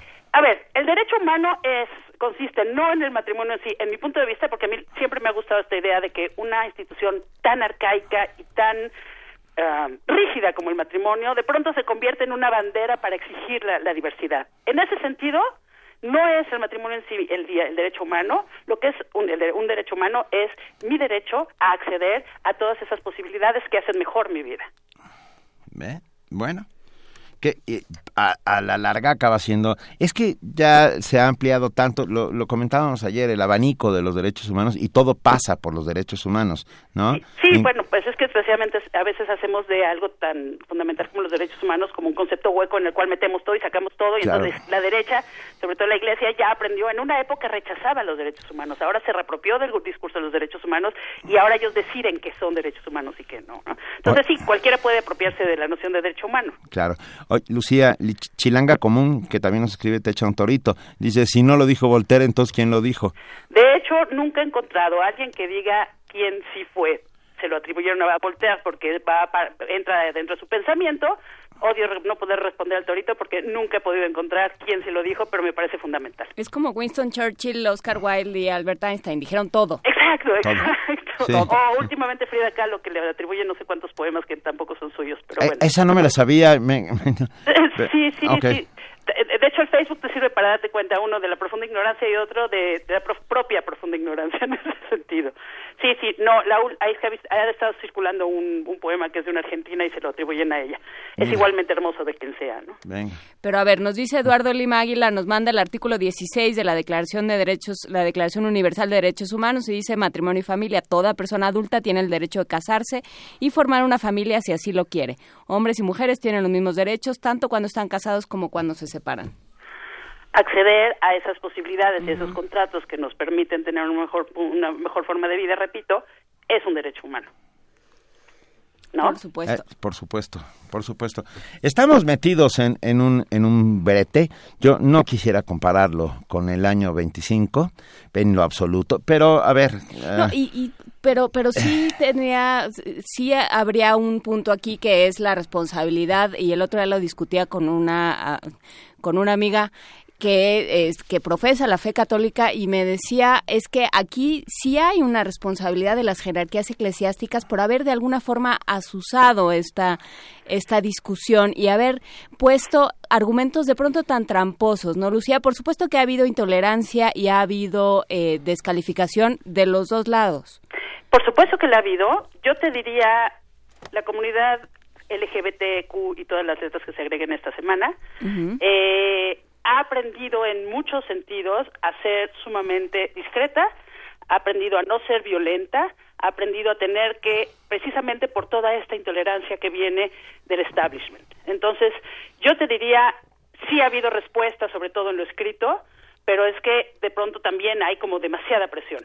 Por otro lado, también te diría, la Iglesia no está entendiendo algo. Si estuviera un poquito de memoria histórica, recordarían que cuando se fundó, ellos fueron los primeros perseguidos. Ellos fueron la diferencia de alguien. Hay que entender que todos somos la diferencia de alguien y en ese sentido ellos no están reconociendo que ellos fueron perseguidos y ellos sí fueron masacrados y ellos sí fueron asesinados por tener una forma de pensar y de vivir distinta a lo que el establishment determinaba. Entonces ellos están convirtiendo esta realidad en México, porque en los otros países también está pasando, pero en México lo están convirtiendo en un verdadero circo y ellos están lanzando los leones. Y es una verdadera pena porque es en serio no tener memoria histórica. De acuerdo, de, acuerdo, de acuerdo completamente. Yo por eso me refería al año 25, que es el comienzo de la Guerra Cristera. Es que se oyó un ruido cuando dijiste nada más oí el 25, ah. perdón. sí, claro, estaba pensando en el inicio de la Guerra Cristera, pues, ¿no? Ah, por supuesto. Uy, sí, sí, yo me fui muy lejos, pero efectivamente en México tenemos nuestra propia... Claro. Este, yo, digo que esto más bien, más no sé si, es una cristiada o, o una o una cruzada, porque en realidad es la intolerancia, pero sobre todo es por una cuestión de poder. Es ejercer el poder sobre el otro. De eso se trata todo esto. Pero además, Lucía, en nuestro caso, en el caso de la guerra cristera o cristiada, como se llamó mucho después de que sucediera el conflicto, ah, e, e, era una suerte de guerra santa muy extraña porque los dos contendientes creían en el mismo Dios. Claro. Entonces era, era enloquecido completa y absolutamente. No, no, lo que no nos puede pasar es empezar una nueva guerra, pues, o sea, la separación de la Iglesia y el Estado está clarísima, la Constitución está ahí, los, los dictados de la Suprema Corte de Justicia están ahí, cada una de nuestras leyes avala esto. No entiendo, no creo que haya mucho más que discutir. Benito, hay un problema y es que se está presentando un proyecto de ley a nivel federal creo que hay 48 diputados, incluyendo una de Morena, me, me enteré ayer, ya no, no, no, tengo el nombre de quién, pero que están listos a avalar una reforma dentro de la Constitución que cambia esta noción de derecho a la salud, que considera que eh, hoy en día, para, para a, nivel federal, eh, la persona lo es desde el momento del nacimiento. En casi todas las constituciones del mundo así es. Bueno, ustedes saben que en, 18 estados de la República se hicieron cambios en las reformas locales, entonces ya es considerado que la persona lo es desde el momento de la concepción, que además el término, como diría mi ginecólogo, no es no, no es conchita, o sea, estamos hablando de una de un, de, un nacimiento, de una formación. Entonces, al final de cuentas, la, el gran peligro es que están queriendo tener una incidencia en eh, la Constitución y de eso tenemos que cuidarnos mucho. No sé si escucharon que Diego Valadez ha estado escribiendo los últimos dos, tres artículos y en una en un foro que hubo hace algunos días en, en la Casa LAM, en la cual nos invitaba de alguna forma a organizarnos los grupos que nos sentíamos afectados por esta incidencia de la Iglesia tan absurda y tan invasiva y tan anticonstitucional a ampararnos. Y yo creo que es algo muy importante. No creo que esto se vaya a quedar en unas marchas. Yo creo que hay que tener cuidado porque es un movimiento que está pasando a nivel mundial, es un movimiento que en México tiene mucho mayor incidencia porque es un país mucho más conservador y ahorita estamos teniendo una especie de regresión. Está la, maestra, la doctora Patricia Galeana siempre dice que hay un caballo que cabalga por, por el mundo, un poco como, como los cuatro caballos del apocalipsis, y es el conservadurismo, y está fuertísimo.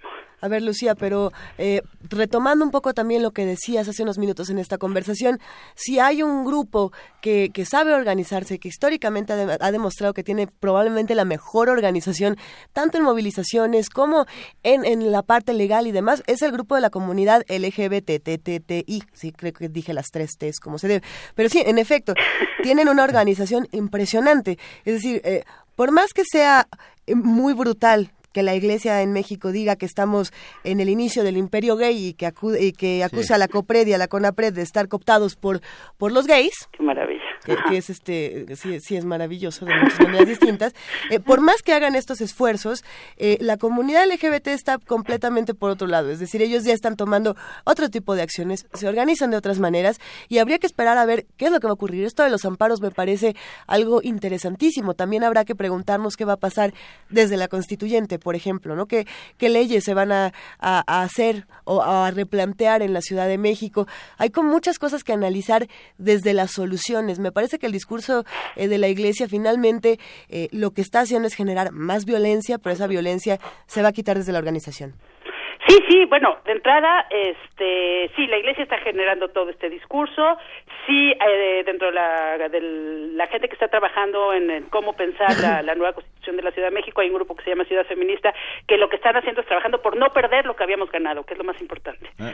Sí hay un grupo de personas que quieren este, cambiar la, la Constitución en el sentido eh, conservador, y sí te diría, sí seamos más, eh, o sea, sí, más cuidadosos y más uh, desconfiados con este tema, porque sí, la, la comunidad LGBTTI, etcétera, y me faltó la Q, eh, está muy bien organizada, tiene muchos sistemas, pero bueno, de entrada le entraron al tema de Peña que no debían de haberle entrado. Punto uno, esa es mi crítica personal y quizás me van a odiar por esto. Segundo, eh, la Iglesia tiene mucho más poder. La Iglesia está metiéndole muchísimo dinero, no solamente la Iglesia, la derecha, eh, Sí, a nivel supuesto. internacional. La última reunión que hubo para la CEDAW en Nueva York, que fue el año pasado, eh, de México, quienes fueron pagados por el gobierno fueron grupos de, la derecha, de universidades privadas, que fueron a cabildear, llevan 20 años estudiando todo el pensamiento feminista para invertir la situación en, contra de, todos los avances que se han logrado en, este- en este- en estos temas. Entonces, no hay que creer que, que, que- que están tan solos, al revés, tienen todo, tienen 20 años de formación, tienen una universidad pontificia que está trabajando para utilizar el pensamiento de ciertos científicos que- que ponen la religión antes de la ciencia misma, tienen el apoyo del gobierno actual mexicano, tienen el apoyo de eh, un montón de presupuesto que los está apoyando para hacer estos cambios. Lo que querían, por ejemplo, en, la última reunión en Nueva York era desaparecer eh, el tema de violencia intrafamiliar. Esto está siendo apoyado por el Vaticano y también por eh, los países musulmanes y querían meter, y en- ahí me, se van a encontrar conmigo, eh, el tema del derecho a la familia. ¿Qué significa el derecho a la familia? La exigencia de una familia heteronormativa, papá, mamá e hijitos. ¿Se dan cuenta que sí está más grande el asunto? Sí. Ah, y, y, a ver, que quede claro que aquí no estamos discutiendo ninguna fe de nadie. No, no, para nada. Estamos discutiendo No, la laicidad y la constitución. Existe el derecho de Exactamente, creencia. pues sí, por exactamente. supuesto. Sí, lo que pasa es que aquí estamos hablando de la Iglesia como un como un poder fáctico, no como no como una creencia. Un Ojalá que el- fuera coherente con, con sus principios. Sí. Ay, Lucía, muchas gracias por estar hoy con nosotros. Esto no se, eh, esto no se acaba hasta que se acaba, como decía el mago Septién, ¿no? Creo que era el mago Septién, que esto no se acaba hasta que se acaba. Lucía Rafael de la Madrid, eh, licenciada en Derecho por la UNAM, maestra de Estudios de lo Femenino y Género por la Universidad de París, doctora en Literatura Comparada. Híjole, eh, este, Perdón, es- tendría que haber mandado unas dos líneas y ya, este no, y pero profunda comprometida con estos temas. eso. Así te vamos a presentar la próxima vez. de Profundamente comprometida con estos temas. No sabes cuánto te agradecemos que estés esta mañana con nosotros, porque lo que hacemos es eso, justamente exponer las ideas, ponerlas al aire y que todos tengan oportunidad de opinar. Benito, Luisa, Juana, no saben, el honor es para mí. Yo les escucho casi todas las mañanas. Mil la verdad gracias. es que me encantó. Cuando me dijeron que era con ustedes me dio mucha emoción. Eh. Y qué felicidad. Y bueno, sí, sigamos criticando y sig- sigamos exponiendo, que eso es lo que importa. Y escribió César Garizurieta, porque aquí todos lo sabemos entre todos. La frase es de Beatrice Hall, seudónimo de SG Talentire biógrafo de Voltaire. Exacto, ok. Ya Lo, lo tomaré, tomaré nota. Entonces se lo atribuyó su propia biógrafa. A- Ajá. Magnífico. Eh, dice leyendas, mentiras y mitos de la historia. Y, y te lanzan un piropo bien bonito. El doctor J.C. Rivera dice, imperdible esta sensei mezcla de sabia y rockstar. La puedo amar solo de escuchar. Guau. La puedo amar solo de escucharla. Bueno, ahí te dejamos ya el recado. Pues muchísimas gracias. Gracias, Lucía. Un, Un abrazo fuerte. Gracias. Gracias, hasta luego. Y nos vamos con música. Bueno, no nos vamos, nos quedamos, pero vamos a escuchar música. Vamos a escuchar Travels con Quincy Davis y el de Aaron Dial Trio.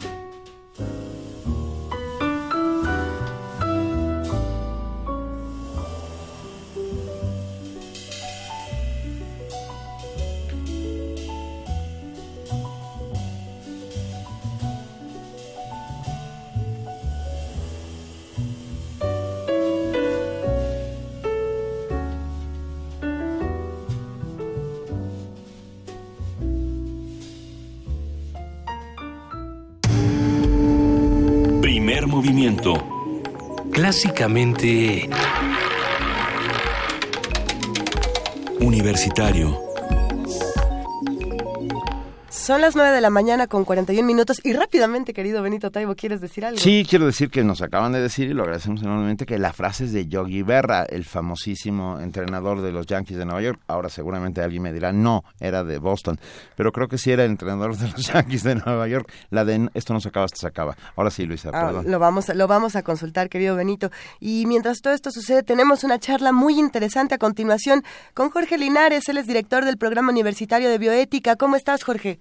Hola Luisa, hola Benito, Juana Inés, ¿cómo les va? Qué gusto escucharte, Jorge. Nosotros acá muy bien, pero Igualmente. a ver, está- estamos aquí preguntándonos qué casos de eutanasia son los que ocurrieron en Bélgica últimamente. Bueno, uno que no ha ocurrido Ajá. es el de la atleta olímpica, que eso de para, paralímpica, realmente, pues no, una atleta olímpica, Marieke Verfort, creo que así se pronuncia, que ella acaba de ganar eh, en las competencias en Río la medalla de plata en los 400 metros en silla de ruedas. Ella sufre una enfermedad neurodegenerativa que la paralizó el- la mitad del cuerpo. Y ha perdido la visión hasta prá- prácticamente el 80% y pues es una enfermedad que avanza, es incurable. Y ella ya tiene desde hace varios años, parece que desde el 2008, la autorización para, para la eutanasia en, en Bélgica, que se aprobó desde el año 2002, pero no la ha hecho efectiva. Y entonces, eh, esto es un, un tema muy interesante porque ella ha decidido que, que just- justamente tomará la decisión de cuándo es, es el momento oportuno para, para morir. Porque eh, ella siempre fue muy deportista, eh, se dedica a esas competencias de alto nivel, pero pues su vida cotidiana eh, padece esta enfermedad y dolores y sufrimiento. Entonces, esa es la condición fundamental en la ley belga, como en otros países, para solicitar la eutanasia que implica que, que personal médico pueda suministrarle una, una, una dosis de, de una sustancia que le produzca la muerte. Pero ella no lo ha decidido todavía. Entonces hay gente que, que cuestiona esto y se pregunta, bueno, pues entonces, ¿por qué tiene ya la autorización y no se muere, ¿no? Pues justamente es esto, es eh, la eutanasia implicaría la libertad de decidir cuándo morir, cuándo precisamente eh, existe este, este diagnóstico de una enfermedad eh, incurable que provoca eh, un sufrimiento que no es soportable para la persona, pero la decisión de cuándo es justamente de la persona misma y no de y no de los otros. Tanto en Holanda como en Bélgica ya no se refieren solamente a enfermedades terminales, o sea, cuando el, el pronóstico de vida apenas es de menos de, de seis meses. Y el otro caso que sí sucedió es el de una niña, no sabemos la edad y tampoco sabemos el padecimiento según las notas periodísticas, esto fue en Bélgica misma, porque desde 2014 Bélgica eh, modificó también su ley de eutanasia y permite ya sin, eh, sin digamos, sin una edad eh, límite, aplica la eutanasia en niños. En Holanda se aplica entre niños de más de 12 años, desde luego con el consentimiento de los padres, pero se pregunta al menor qué es lo que quiere y em, médicos, eh, psiquiatras eh, hacen un diagnóstico para saber si el niño está en capacidad de tomar decisiones eh, competentemente, que, que muchos niños obviamente la tienen. Y este caso de Bélgica que se, que se difundió en los medios, eh, les digo, no, no sabemos cuál es la edad, pero probablemente sea menor de 12 años, pero es un caso también muy discutido en, en, en bioética actualmente, porque las condiciones son las mismas. Se trata aquí sí de una enfermedad terminal, con un incurable, con un padecimiento en, eh, fuerte de dolores y de malestar, y eh, pues no habría razones, algunos queremos, para negarle a, a niños la eutanasia, así como pues, se hace con adultos de 18 años. El problema es que eh, lo más delicado y que los padres deben estar de acuerdo, consentir junto con el con el menor y se ha producido por primera vez parece pues un caso de una menor de por lo menos menor de 12 años en en Bélgica esto bueno va avanzando las leyes las regulaciones mientras en otros países como en México pues ni siquiera discutimos todavía esa posibilidad de ampliar los derechos y la decisión autónoma voluntaria de las personas sobre cuándo morir ante desde luego enfermedades que son incurables padecimientos terribles que implican dolores insoportables desde el punto de vista de las personas mismas. Como ven? Híjole, es, es sin duda pues, no polémico porque a mí me parece absolutamente civilizado, ¿no? El que el que las leyes permitan que cada quien decida lo que quiera con su vida. Y sin embargo, habrá un montón de, de dimes y diretes al respecto, querido Jorge. Sí, el caso de los niños es muy sensible porque mucha gente pensaría que justamente eh, o no pueden decidir, mucha gente cree eso, es absolutamente falso, o no tienen conciencia, también es falso, no, no si se trata de niños más grandes, eh, a partir de los 7, 8 años, y desde luego el problema es eh, pues el consenso con los padres y el diagnóstico, el pronóstico a veces es, es más eh, eh, ambiguo, ¿no? y existe siempre pues, la esperanza de que, de que un niño quejado de una enfermedad como puede ser el cáncer vaya mejorando, quizá que se hagan hasta las últimas, los últimos intentos obviamente siempre será la, la última decisión cuando se sabe ya que los tratamientos médicos pues simplemente no han no han funcionado, ¿no? Y en el caso del atleta, pues bien, este, alguien puede decidir desde antes y tener ya la autorización y tener los documentos listos, no prepararse y, y, decidirlo cuando el momento sea el más adecuado para la persona misma. Y entonces ella, por lo pronto, ahora María que ha ganado esta medalla de plata en, en Río de Janeiro. Así es. En la Olimpiada eh, y este y pues ante la pregunta un poco morbosa incluso no de los periodistas y cuándo se va a morir usted pues cuando yo decida no claro como pues como debería ser para cualquiera. Como debería ser para cualquiera. Y entonces ahí ahí Jorge habría que preguntarnos más adelante si te parece bien en otra en otra conversación o en esta misma. ¿Qué, cómo, ¿Cómo está ocurriendo esto en nuestro país y hasta dónde vamos? ¿Qué es, lo que, ¿Qué es lo que le tendríamos que estar aprendiendo a Bélgica en ese sentido y a otros países que ya están ejecutando este derecho de una manera diferente? Sí, pues no vamos porque no no se discute, no hay desde luego para los eh, para el Congreso tanto federal como local pues no es una prioridad. Y esto se trata pues un tema de derechos civiles básicos eh, y hay una digamos una corriente de opinión en el mundo que va que va creciendo y que va viendo eh, pues los resultados eh, efectivos.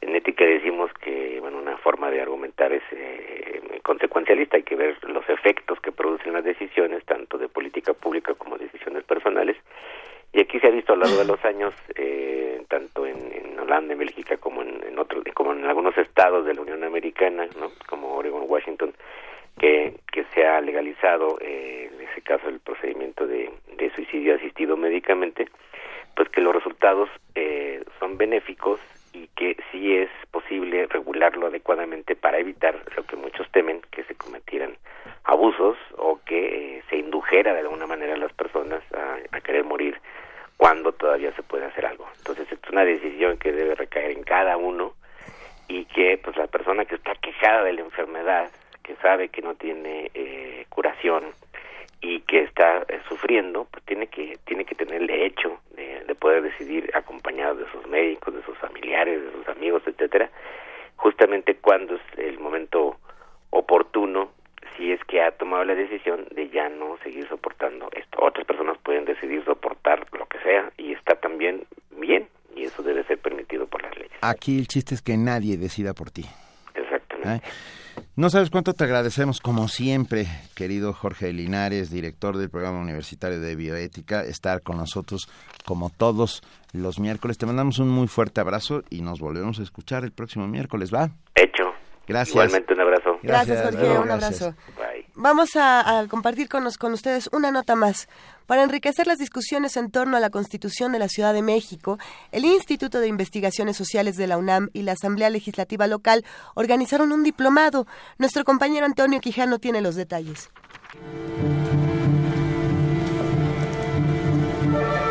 El Instituto de Investigaciones Sociales de la UNAM y la Asamblea Legislativa Local pusieron en marcha el diplomado Transformaciones Urbanas y Reforma Política de la Ciudad de México 2016-2017. El doctor Manuel Perlo Cohen, director de dicha entidad universitaria, dijo que el objetivo es enriquecer las discusiones sobre la constitución local. y esperamos que este diplomado ayude a dar los elementos, ayude a proporcionar bases importantes para que todos ustedes hagan ese trabajo que también va a estar a la vista de los habitantes de la ciudad, que es el de todas las leyes reglamentarias, todas las leyes secundarias que van a ser igual o más importantes que la Constitución, porque ahí es donde se va a definir el futuro de esta gran Ciudad de México. Por su parte, el diputado Leonel Luna Estrada, presidente de la Comisión de Gobierno de la Asamblea Legislativa, expresó que este diplomado será fundamental porque se realiza a unos días de que inicien los trabajos de la Asamblea Constituyente en la antigua casona de Jicotencalt. Creemos que será una constitución de principios y a las y los diputados nos corresponderá ya la precisión en los temas en la legislación secundaria. Entonces el acompañamiento que hace el Instituto de Investigaciones Sociales de la UNAM es básico, es fundamental para la generación de este diseño, para la generación de este proyecto, yo diría a corto plazo porque no nos queda mucho tiempo para hacerlo. Para el diputado José Encarnación Alfaro Cázares, presidente de la Comisión Especial para la Reforma Política, es responsabilidad de la actual legislatura elaborar cinco leyes secundarias. Todo supondría que tendríamos que esperar a que estuviera promulgada la Constitución para iniciar con este trabajo legislativo. Pero coincidimos, afortunadamente hemos coincidido en el sentido de que no podemos esperar, de que hay mucho, mucho material que nos sirve de base para poder ir trabajando en lo que serán los proyectos o las iniciativas de estas leyes. El diplomado tendrá una duración de 24 sesiones y a cada uno de los participantes se les entregó una memoria digital con documentos que ayudarán a enriquecer las discusiones sobre el futuro de la Ciudad de México. Para Radio UNAM, Antonio Quijano.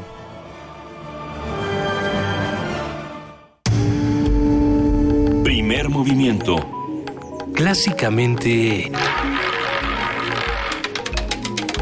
Diverso.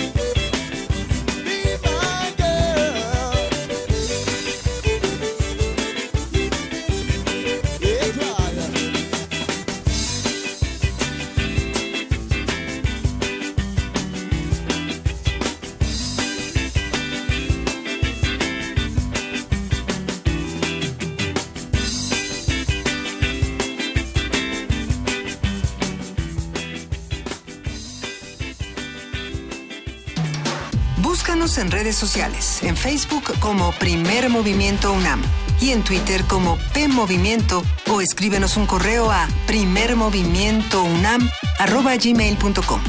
Hagamos comunidad. ¿Qué escuchamos, querido Benito? Escuchamos Cota con Kate Frank. Ya son las 9 de la mañana con 57 minutos. En este momento estamos por despedirnos. Ya estamos muy cerca de terminar, pero no sin antes. ¡Ay! Ah, ¡Ay! Empezó de claro, la abejorro. es que dije no sin antes. Yo ya iba a decir que si los tweets, que si la ideología de género que dicen por ahí, que si no sé qué, que hay tanto que de qué hablar. Se quedan muchas cosas para discutir mañana, va a estar bueno. Así es, pero por lo pronto ya está con nosotros aquí en la mesa nuestra querida productora y abeja. Muy buenos días. Frida Frida Saldívar. Hola, querida Frida. Bienvenidos todos a Radio UNAM. Quédense aquí ya que al mediodía estará el corte informativo y también de 1 a 3 de la tarde Prisma RU, el espacio informativo vespertino de Radio UNAM. A las 3 de la tarde podrán escuchar Diáspora de la Danza con luce Juan Arturo Brennan. Cambiando de género musical tenemos a las 19 horas Panorama del Jazz en el 860 de AM donde también nos pueden sintonizar primer movimiento. A las 10 de la mañana tenemos el, pro- el programa Folclor Mexicano. A las 21 horas en, la, en Alas de la Trova Yucateca y a las 11 de la noche en La Llave, La Clave, La Nave, El Ave del Tiempo presentamos Ganarás la Luz del poeta español León Felipe y tenemos una sorpresa para ir promocionando el programa de equidad de género para estrena mañana jueves a las 12 de la tarde y conduce nada más ni nada menos que Luisa Iglesias. ¡Bravo! Va a estar bueno. ¿Nos puedes contar un poquito del tema, Luisa? Pues sí, es- va a estar muy interesante, querida Frida. Yo espero que, que sea un programa que a toda la comunidad universitaria le interese. Es, eh, ¿cómo lo describiríamos? Intentamos describirlo en una frase y era un programa punk LGBTTTI de género intercultural que reivindica a los que somos marginados. Está, está bien, cuando, cuando nos referimos a punk nos referimos a toda la parte contracultural, que Ernesto Piedras diría que no es tan contracultural, pero eso también lo vamos a discutir. Es un programa que, que trate de defender el derecho a la diferencia y que trate de, encontrarnos a todos, de generar espacios eh, de puntos de encuentro en una ciudad donde los marginados tenemos tan, poco, pocos lugares por donde irnos colando. ¿no? Entonces, eh, todo esto visto desde el punto de vista universitario, tanto con académicos como con otras personas, yo creo que va a estar muy interesante, espero que lo disfruten mucho. Mañana a las 12 de la tarde al mediodía con Sí. Luis Iglesias y también escúchenos por internet en www.radiounam.unam.mx. Pasen un excelente día. Igualmente, gracias, querida Frida. Y será un éxito, Luisa, sin lugar a dudas. Lo sé porque eh, estamos entre profesionales y gente de bien. ¡Ay! ¡Ay, ¡Ay! Benito Taibo! Venga. Venga, este, yo no estaré mañana ni pasado. ¿Por qué me dejas así, querido Benito? Voy a Bogotá, estaré en Bogotá el jueves y el viernes. Ah, vamos a dar un- una conferencia para desde la, el fomento a la lectura junto con Mario Mendoza, el escritor eh, colombiano, para eh, seguir promoviendo la cultura de paz. Ah, qué eh, maravilla. Desde el fomento a la lectura con, con maestros bogotanos. Ya, eh, ya, ya les contaré porque sin duda será un tema muy, muy interesante. Será un gran tema, querido Benito. Te vamos a extrañar mucho este par de días. Sin embargo, pues estaremos hablando, Claro. estaremos en contacto desde, desde aquí hasta allá y desde allá hasta Y, acá. y así. Y le mandamos también un gran abrazo a Juana Inés de esa, que como se habrán dado cuenta en este momento ya no Ah, está. sí. Está en una Está entrevista. en una entrevista, pero así estamos todos. Ya nos vamos, ya Gracias a todos 10. los que hicieron posible, ya son, que ya, gracias a todos los que hicieron posible este primer movimiento, gracias a ustedes que hacen comunidad diariamente con nosotros. Gracias, Benito querida, gracias, querida Luisa Iglesias. Esto fue primer movimiento. El mundo desde la universidad.